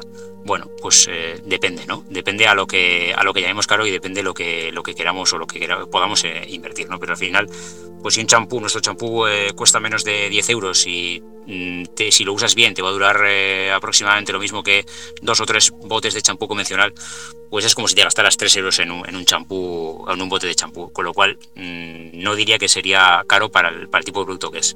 Y ese es otro debate, ¿no? Ese sería abrir otro melón y sería otro debate sobre el precio de, de los productos secos, si son más caros, si no son más caros. Nosotros, yo, o por lo menos en, en, mi casa, que soy vegano y consumidor de, de frutas y hortalizas eh, ecológicas, no considero que mi forma de vida sea más cara que, o mi estilo, o mi cesta de la compra sea más cara que, que la de un consumidor habitual. No, yo eso es algo y que ya hemos dicho varias veces en este programa, que, no, que hombre, también depende de como consumidor habitual a lo que estés acostumbrado a comprar, pero si medianamente estás comprando productos convencionales de mínimamente algo de calidad, los mm. precios son muy similares. Es más, incluso en cosmética, la cosmética econatural puede, puede ser, no, es más barata que determinadas marcas de cosmética convencional. Porque, bueno, eh, sí, y es así, o de cosmética vendida en, en farmacia, que aunque sea de farmacia, en muchas ocasiones es agua con emulsionante, en el mejor de los casos, y poco más. Vale, entonces. Al final, si aprendemos a leer un índice y vemos cualquier eh, cualquier producto y miramos eh, y el primer ingrediente es agua, en el 99% de, del índice es agua. Entonces, al final, lo que pasa es que tenemos el, en la cabeza ¿no? que, que lo de farmacia es mejor o que la alta cosmética es mejor. ¿no? Alta cosmética es otra palabra que, bueno que nosotros detestamos, ¿no? O sea, ¿qué quiere decir? ¿no? Que la demás es baja cosmética o no. Bueno, pues bueno, son palabras de esas que habría que desterrar del diccionario. Justo.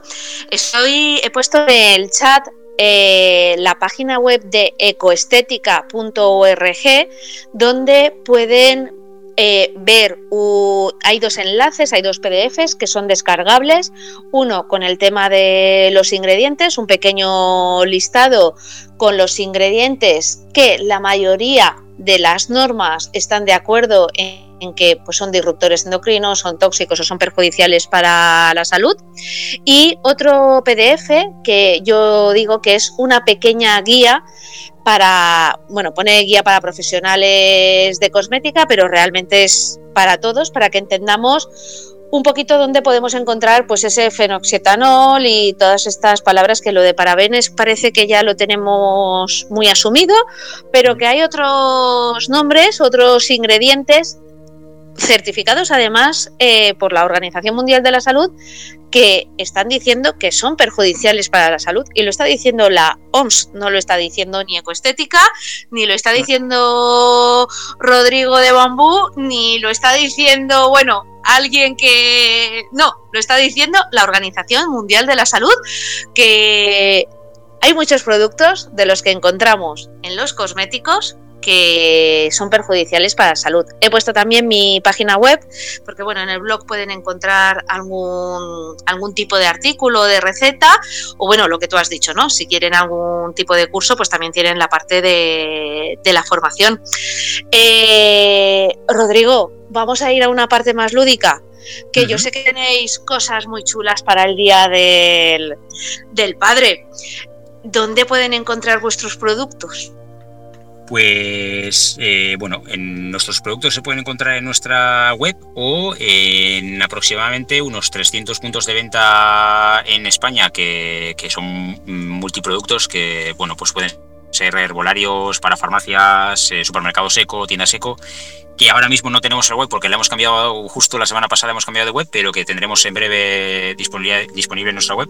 Pero no obstante, cualquiera que quiera eh, comprarlo en la tienda física más cercana nos puede mandar un, un correo o nos puede mandar, bueno, nos puede contactar por Instagram o por cualquier red social y le informamos pues de, cuál es el, punto de venta físico más, eh, más próximo a, su ubicación y ahí pues pueden encontrar cualquiera de, nuestros productos. Nosotros nos gusta mucho potenciar que la gente vaya a, las tiendas, ¿no? porque al final pues es lo que, lo que decíamos antes, ¿no? es lo que el, tejido empresarial, la pequeña empresa es la que tiene que, es la que mantiene el país, con lo cual pues es la que tenemos que, mantener. Entonces eh, cualquiera que nos pueda nos puede contactar tenemos eh, en la web teléfono eh, WhatsApp eh, email y ahí pues les podemos indicar el punto de venta más cercano a, ellos. Y bueno quien esté en Euskadi puede ir a haceros la visita a vuestra tienda física no también es verdad se me había olvidado fíjate. Es correcto eso es desde octubre del año pasado tenemos nuestra propia tienda en, Bilbao, con lo cual, pues bueno, en Gran Vía 55, pues ahí, ahí estamos y el que quiera, pues eh, puede pasarse por allí. Además, será asesorado por cualquiera de nuestros compañeros o compañeras que estén allí Y, bueno, pues es, una experiencia, eh, una gran experiencia, ¿no? Porque al final allí pues se puede tocar, se puede oler, se puede probar y bueno, pues eh, facilita mucho la decisión o facilita mucho porque explicar un olor, como tú bien sabes, eh, online o digitalmente, pues es muy complicado. Entonces nosotros siempre decimos que para consumir cosmética, pues el espacio físico sigue siendo muy importante. Al final es cosmética sensorial y explicar una sensación es muy difícil porque además los olores pues eh, a cada persona nos pueden evocar una sensación diferente, ¿no? Entonces eh, no puede, no es algo universal y, el, hecho de poder estar físicamente en algún sitio pues eh, nos ayuda mucho a escuchar también al consumidor porque al final pues bueno pues nosotros como somos una empresa pequeñita pues somos muy ágiles para desarrollar cualquier cambio de oye pues cualquier cosa que, vemos que pueda mejorarse pues intentar implementar esas, esas mejoras. Así es. Eh, al fin de cuentas es un poquito lo que he dicho antes, ¿no? Que es el empezar a probar, el empezar a, oler. Eh, efectivamente, a ver, yo el tema de los aromas además me da, me da mucha cosa, ¿vale? Cuando... Eh, cuando mm, coges un producto de una empresa y todos huelen igual y dices, jolines, con la cantidad de gamas de, aromas, de aceites esenciales que podemos utilizar, ya no solo a nivel terapéutico, sino lo que tú estás diciendo, ¿no? Esas, esas sensaciones. Y esas sensaciones lo estabas diciendo y yo me estaba acordando y yo digo, claro, es que no solo en cosmética, es que por ejemplo a mí con mis cursos me pasa lo mismo, a mí me preguntan, Yolanda, temario, tal, no sé qué, yo digo, sí, bueno, yo te cuento el temario, pero realmente mis cursos no, aparte del temario, pero bueno, el temario puedes escribir un libro, puedes tal, te lo paso y ya está, sino son esas sensaciones, ese experimentar que tú experimentas en los cursos. Sí que es cierto que he tenido la suerte de experimentar como formadora online. Bueno, también llevo seis años haciéndolo y por lo tanto es algo distinto, ¿no? Que la gente que se quiere involucrar eh, es capaz de, entre comillas, traspasar la pantalla e implicarse y vivirlo y transmitirlo. Sí que es cierto que con el tema de la cosmética, pues bueno, pues es cuestión de ir probando. La inversión no es tanta. Y, bueno, pues prueba y, elige. Además, no nos gusta, no nos gusta a los españoles ir de tapeo, pues probar otras cosas diferentes a lo que soléis probar y después ya que, que nos cuenten, ¿no? Sin duda, sin duda. Nosotros estamos haciendo ahora una, eh, cada dos semanas unas pequeñas charlas o formaciones, ¿no? Un poco de, de, pues eso, de, cosmética, de sostenibilidad, un poco también intentar juntar a marcas del País Vasco en nuestra, nuestra tienda. Y la verdad que la gente está muy contenta, ¿no? Y estamos teniendo asistencia bastante bueno, bastante grande para lo, para lo, el tamaño local y para lo pequeños que somos nosotros como marca y estamos muy contentos con la acogida que, estamos teniendo. la gente, la gente quiere aprender y quiere hacer cosas. Entonces, eh, y, es muy importante además que la gente pues está dispuesta a, preguntar, a aprender, a, mejorar y además lo que me necesita un poco pues es un poco una orientación, una, una guía, ¿no? Y ahí estamos nosotros un poco como como marca no solo para vender productos, sino también para intentar eh, reeducar, formar o dar nuestro punto de vista o intentar, pues eso, eh, hacer una, bueno, una reflexión, ¿no? Normalmente. Eh, para eso utilizamos también mucho las redes, ¿no? Para intentar, pues eso, dar pequeños tips, pequeñas formaciones o pequeñas reflexiones, ¿no? Interactuar con la gente y demás, que es muy importante. Lo mismo que haces tú con las, con las formaciones, ¿no? Al final, lo que decías tú, pues es muy importante que la gente gente, aunque sea online, pues eso, que se involucre, que, lo viva. Y luego es muy importante que la, que la persona que esté detrás, ¿no? pues tú eres una gran formadora, muy dinámica, que al final, bueno, pues haces que ese ratito, pues eh, que puede ser un poco más espeso si estás hablando de Infis, pues hacerlo un poquito más, más dinámico y más eh, divertido. ¿Sabes cómo hago lo de los Infis? Tan sencillo como decirles, coger un envase que tengáis en el cuarto de baño.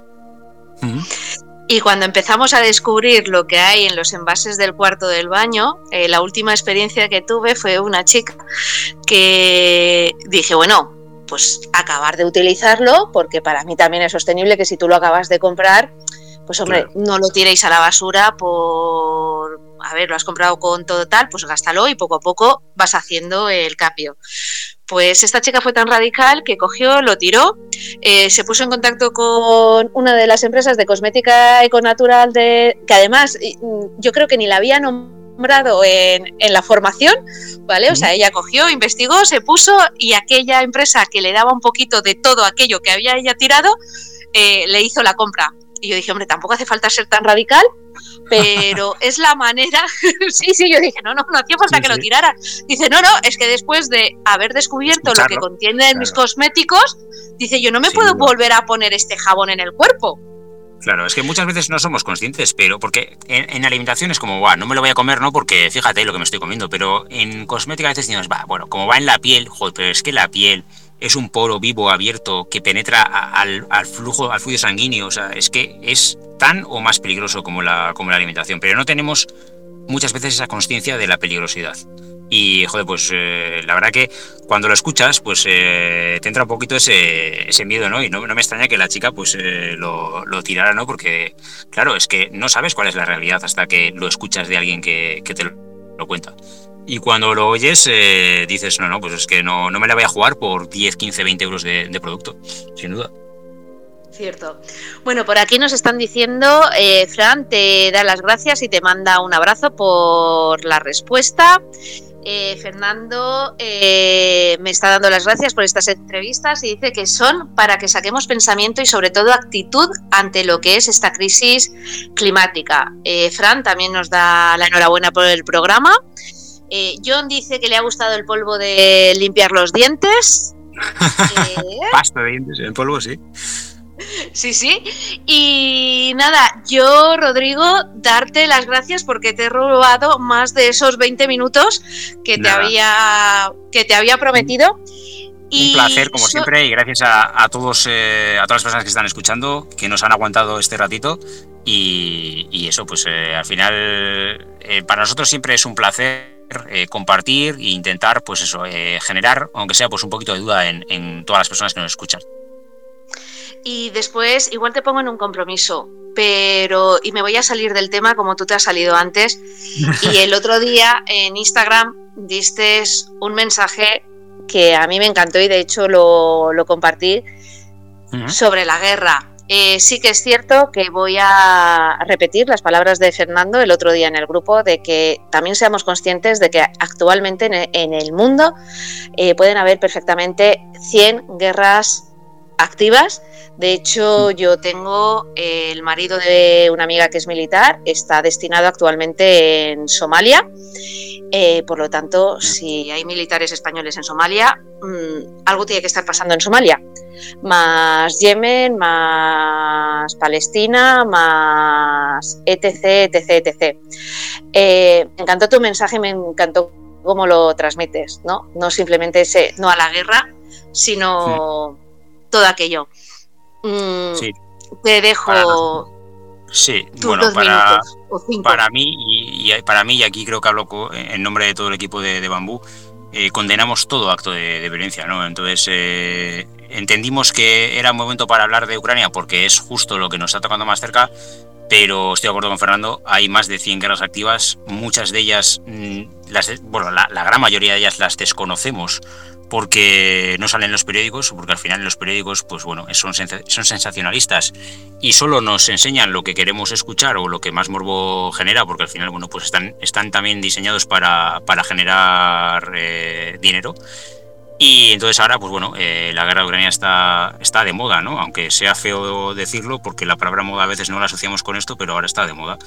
Y nosotros eh, condenamos todo acto de violencia. El hecho de que hayamos llegado a una guerra es un fracaso absoluto de, los gobiernos, porque cuando ya has traspasado todas las barreras del diálogo y has eh, agotado eh, el, recurso del diálogo, pues es un fracaso, ¿no? Y, eso, eh, más que hablar ahora de qué vamos a hacer, si vamos a mandar armas, no vamos a mandar armas, vamos a mandar soldados, no vamos a, mandar soldados, yo creo que tenemos que hacer un poquito de retrospección y decir qué hemos hecho mal para llegar a que realmente suceda una, guerra, ¿no? Y, no es cuestión de ahora echarle la culpa a un bando, echarle la culpa a otro bando, defender un bando o defender otro bando, ¿no? Una vez que hemos llegado a esto es porque el diálogo no ha funcionado.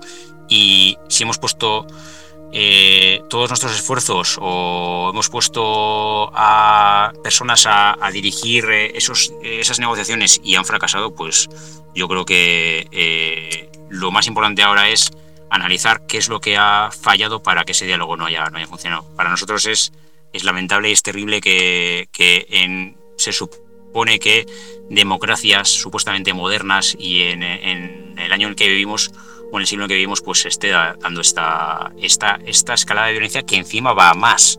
Es decir, no hemos aprendido nada de, de la historia, ¿no? Pero bueno, no hace falta ni siquiera ir a una guerra, ¿no? Estamos viendo pues todo tipo de maltratos físicos, eh, racismos, eh, maltratos a mujeres, etcétera. Entonces eh, la violencia parece ser que, forma parte de, nuestra, de nuestra vida, ¿no? Y eso es, es lamentable. Entonces, bueno, pues yo creo que en parte es muy importante la, educación y es muy importante en manos de quién ponemos los gobiernos, ¿no? Porque al final eh, mucha de esa gente que está sufriendo, ¿no? Eh, niños, mujeres, eh, bueno, y, maridos, ¿no? que no hablamos de los maridos, pero son los que se están quedando ahí a, luchar por, su país o, en otros casos los que están enfrente, que están invadiendo un país que probablemente es su trabajo y, no quieran hacerlo, pero, bueno, pues son soldados y y es su trabajo, que por desgracia es lamentable que siga habiendo soldados ¿no? en, este siglo, ¿no? porque si no hubiera soldados no habría guerras. ¿no? Y es un debate también que sería otro debate eterno, porque, bueno, claro, pues eh, si no habría soldados no habría protección, pero si no hay guerras no es necesaria esa, esa protección. ¿no? Y todos esos recursos que utilizamos en eh, armas, en tanques, en, bueno, pues en unos sistemas de, defensa que podríamos eh, dedicar a, paliar pues problemas de, que hay en el mundo como es el hambre ¿no? el otro día escuchaba una eh, una reflexión de, bueno, unas estadísticas del problema del hambre en el mundo y no recuerdo la cantidad de niños que mueren en África al minuto, creo que era al minuto, no sé si eran seis niños al minuto, y de hambre. Y eso es, eso sí que es lamentable, ¿no? Que, estén muriendo niños de hambre en este siglo y que eh, estemos dedicando esfuerzos y cantidades ingentes de dinero en soportar este tipo de, guerras. Entonces, bueno, pues yo repito mi mensaje, que no, sé exactamente cuál fue, pero supongo que sería el mismo que estoy dando ahora, que condenamos todo tipo, todo acto de violencia y que nos parece pues lamentable, ¿no? El, cómo se está, qué es lo que está sucediendo y además la, incertidumbre de que no sabemos qué es lo que qué es lo que va a pasar ni dónde va a deparar, que esperemos que, pare lo antes posible y que acabe lo antes posible. Pero no solo esta guerra, ¿no? que es la que ahora está, como decía antes, de moda, ¿no? sino todas las demás que no vivimos en directo como, como estamos viendo esta. Cierto, así es, muchas gracias. Bueno, Rodrigo, eh, ¿nos vemos por Barcelona o voy a tener que subir este verano para Euskadi? en principio, si todo va bien, nos, veremos en, Barcelona y, oye, pues allí, allí estaremos y con muchas ganas de, darte un abrazo y nada, pues de, estar allí con todos los compañeros de, sector y bueno, pues compartiendo experiencias y compartiendo un poco pues, pues lo que nos viene este año por delante y bueno, pues viendo un poco cuál es el enfoque de todos ellos. Pues nada, Rodrigo, un abrazo enorme, besitos a Verónica y, lo dicho a los oyentes, eh, de verdad que quien todavía no sepa qué comprarle a su padre, que en Bambú tienen unos sets de, afeitado, aunque suene muy convencional, hmm. pero que son súper chulos. Y bueno, pues pueden empezar por ahí a hacer ese cambio. Yo lo lanzo. Perfecto. Muchísimas gracias, Yolanda. Un abrazo. Estamos en contacto. Un abrazo. Gracias a ti. Bueno, Fernando, ¿qué te ha parecido la entrevista a tu paisano? Me ha gustado mucho. Me ha gustado mucho porque, a ver, eh, yo sabía que ese movimiento existe, lo conocía ya de, antes, lo que no sabía es que tenía tanto arraigo, eh, pero hay una cosa que me ha dejado un poquitín triste. Cuéntame. Estás hablando de qué regalar el Día del Padre. Claro. Y no estás hablando de esos masajes que tienes tú. Ah, bueno, también. O de esos cursos también. ¿Ves? a ver, que en mis cursos pueden venir los chicos también a aprender aromaterapia. ¿Ves? Porque la aromaterapia está enfocada desde la parte científica, emocional y energética. Eh, esos masajes sí que es cierto. Mira, y he de decir que en la formación de masaje que hice en Biocultura La Coruña, de voluntario estuve a dos chicos. Y bueno, son masajes... Eh, lo único que se suele relacionar a un masaje deportivo, pero yo hago masaje deportivo acompañado con esa aromaterapia, pero que los chicos también merecéis ese masaje relax, ese masaje de bienestar, ese masaje de descontracturar espaldas y, ¿por qué no?, esos biocuidados faciales porque por suerte cada vez más los chicos les gusta les gusta cuidarse, que es lo que deben hacer porque la piel es piel y todos nos gusta mirarnos en el espejo y vernos pues bueno, si la arruguita tiene que salir, que salga porque señal de que hemos cumplido años. Pero si en vez de salir a los 30 sale a los 70, pues mucho mejor, ¿no? Hombre, yo si no ha salido a los 55, si me sale a los 56, espero mejor. ¿Verdad que sí? Bueno, por aquí John me está diciendo que él no quiere un curso, que quiere un masaje. Pues esto es muy fácil, John. Hay dos opciones.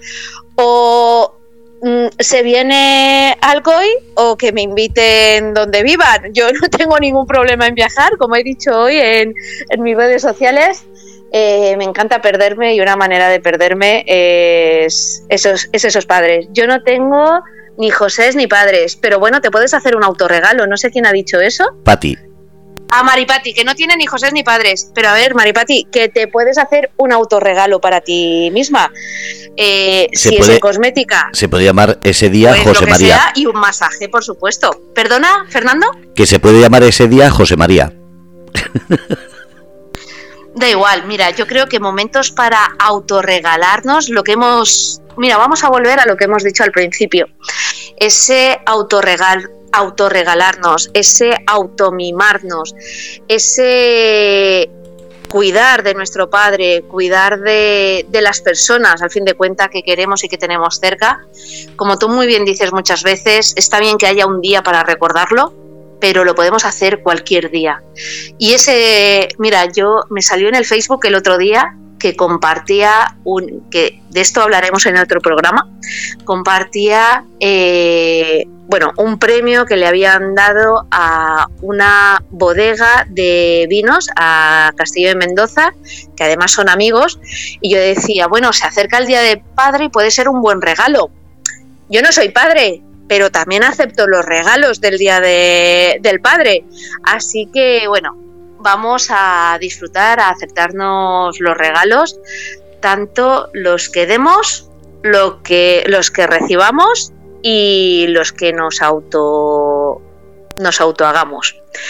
Eh, John, invítala a la isla. No, no, que yo encantada, ¿eh? O sea, que yo como me inviten a un viaje, eh, mm, es lo peor que se puede hacer, es una gran perdición, ¿eh? Si a mí me invitan a un viaje, a, un viaje y a comer, nunca voy a decir que no. Y a un buen café, a una cervecita, a un vino eh, y a una buena compañía, nunca digo que no. Así que que si van de farol, yo solo lo dejo caer. que aquí de farol solamente en la puerta de casa para invitarme a trabajar, eh, pues a lo mejor mm, digo que no, pero para esas cositas siempre voy a decir que sí. Una vez dije, eh, no voy a decir que no, a... no, al revés, voy a decir que sí a todo aquello que me dé placer. Y para mí viajar es un placer. Qué bonito. Pues muchísimas gracias. Si te has dado cuenta, le he tirado el guante a Rodrigo de si nos veíamos en Barcelona, que va a ser por trabajo, por la Feria de Biocultura, o si este verano tenía que ir a hacerles la visita a Euskadi. Sí, sí, no se ha notado que, estabas diciendo quiero un viaje a Euskadi. ¿Verdad? Te has dado cuenta, ¿verdad? y sobre todo ahora que está diciendo que no llueve, que ahora es cuando hace bueno, así que da igual la fecha en la que se vaya, que siempre se disfruta. Sí, la verdad es que es un sitio que, bueno, que para mí es muy especial, aunque yo sea de la zona de Levante. Así que, pues bueno, yo creo, me ha gustado mucho lo que has dicho antes, que bueno, que son entrevistas para, para pensar. Y bueno, intentaremos que el próximo martes sea un programa para disfrutar. ¿Qué te parece, Fernando? Yo reconozco que no solamente me haces pensar, sino me haces disfrutar porque es un tema que como dije no conocía nada y me gusta, me gusta todo lo que traes por eso, porque disfruto escuchando, conociendo este mundo bio y conociendo gente tan fantástica de tu mano. Pues muchísimas gracias. Y bueno, quien quiera seguirme, eh, la formación, como digo, es formación presencial, pero también hay formación, bueno, la mayoría es formación online y llevo más de seis años haciéndola. Eh, y bueno, pues simplemente mi página web es muy sencilla, yolandamunozdelaguila.com Ahí tienen toda la información. En Instagram yolanda.aromaterapia. Y bueno, si quieren conocer mi versión de... Ah, yo a veces escribo de esas reflexiones que hago, algún relato erótico que otro y reflexiones sobre la vida al fin de, de cuentas, pues en Instagram me pueden encontrar en yo guion bajo. A veces escribo y ver esos esos textos que poco a poco voy sacando a la luz y otros que están saliendo ahora. Así que nada, Fernando, yo creo que en este programa estoy dentro de tiempo, ¿verdad? Totalmente. Y yo estoy poniendo los enlaces de lo que estás diciendo. Pues muchísimas gracias. Eh, Maripati dice que soy de las suyas, de las de disfrutar, ¿verdad? Disfrutar, escribir y los relatos que le encantan. Qué bueno. Pues fantástico. Pues nada, Fernando, espero para la semana que viene poder ofrecer un programa en el que en el que hablar pues eso, de vinos, de cervecitas y de otra manera de ver el mundo bio, al fin de cuentas, de ver la vida. Eso es bio, vivir. Muchísimas gracias. Cierto. Gracias a vosotros. Un abrazo y voy a rescatar una frase que ha dicho Rodrigo, pero que la voy a hacer mía. Y voy a contar una anécdota de mi padre para despedirme. El otro día me preguntaba, me decía mi padre con sus 79 años, creo que va a cumplir, sí, 79, me decía, eh, Yoli, ¿cómo es posible que en pleno siglo XXI todavía existen garras? Le dije, papá, porque en pleno siglo XXI seguimos sin respetar, seguimos sin tolerar y seguimos con un montón de malos entendidos mm, de violencias entre amigos, familiares, conocidos, vecinos. Seguimos con que estás conmigo o estás contra mí. Entonces vamos a empezar a ese no a la guerra desde nosotros mismos. Un abrazo, felices sueños a todos que ya nos estamos acercando a la noche y a quien empiece el día a disfrutar del día, de esos 80 y no sé cuántos miles segundos que tiene el día de hoy. Un abrazo. Un abrazo, muchísimas gracias. Habéis escuchado Biotardes con Yolanda, martes a las 6 de la tarde aquí en el grupo Radio Cómplices. Un abrazo a todos, muchísimas gracias por estar, por participar y como han dicho, no a cualquier tipo de violencia.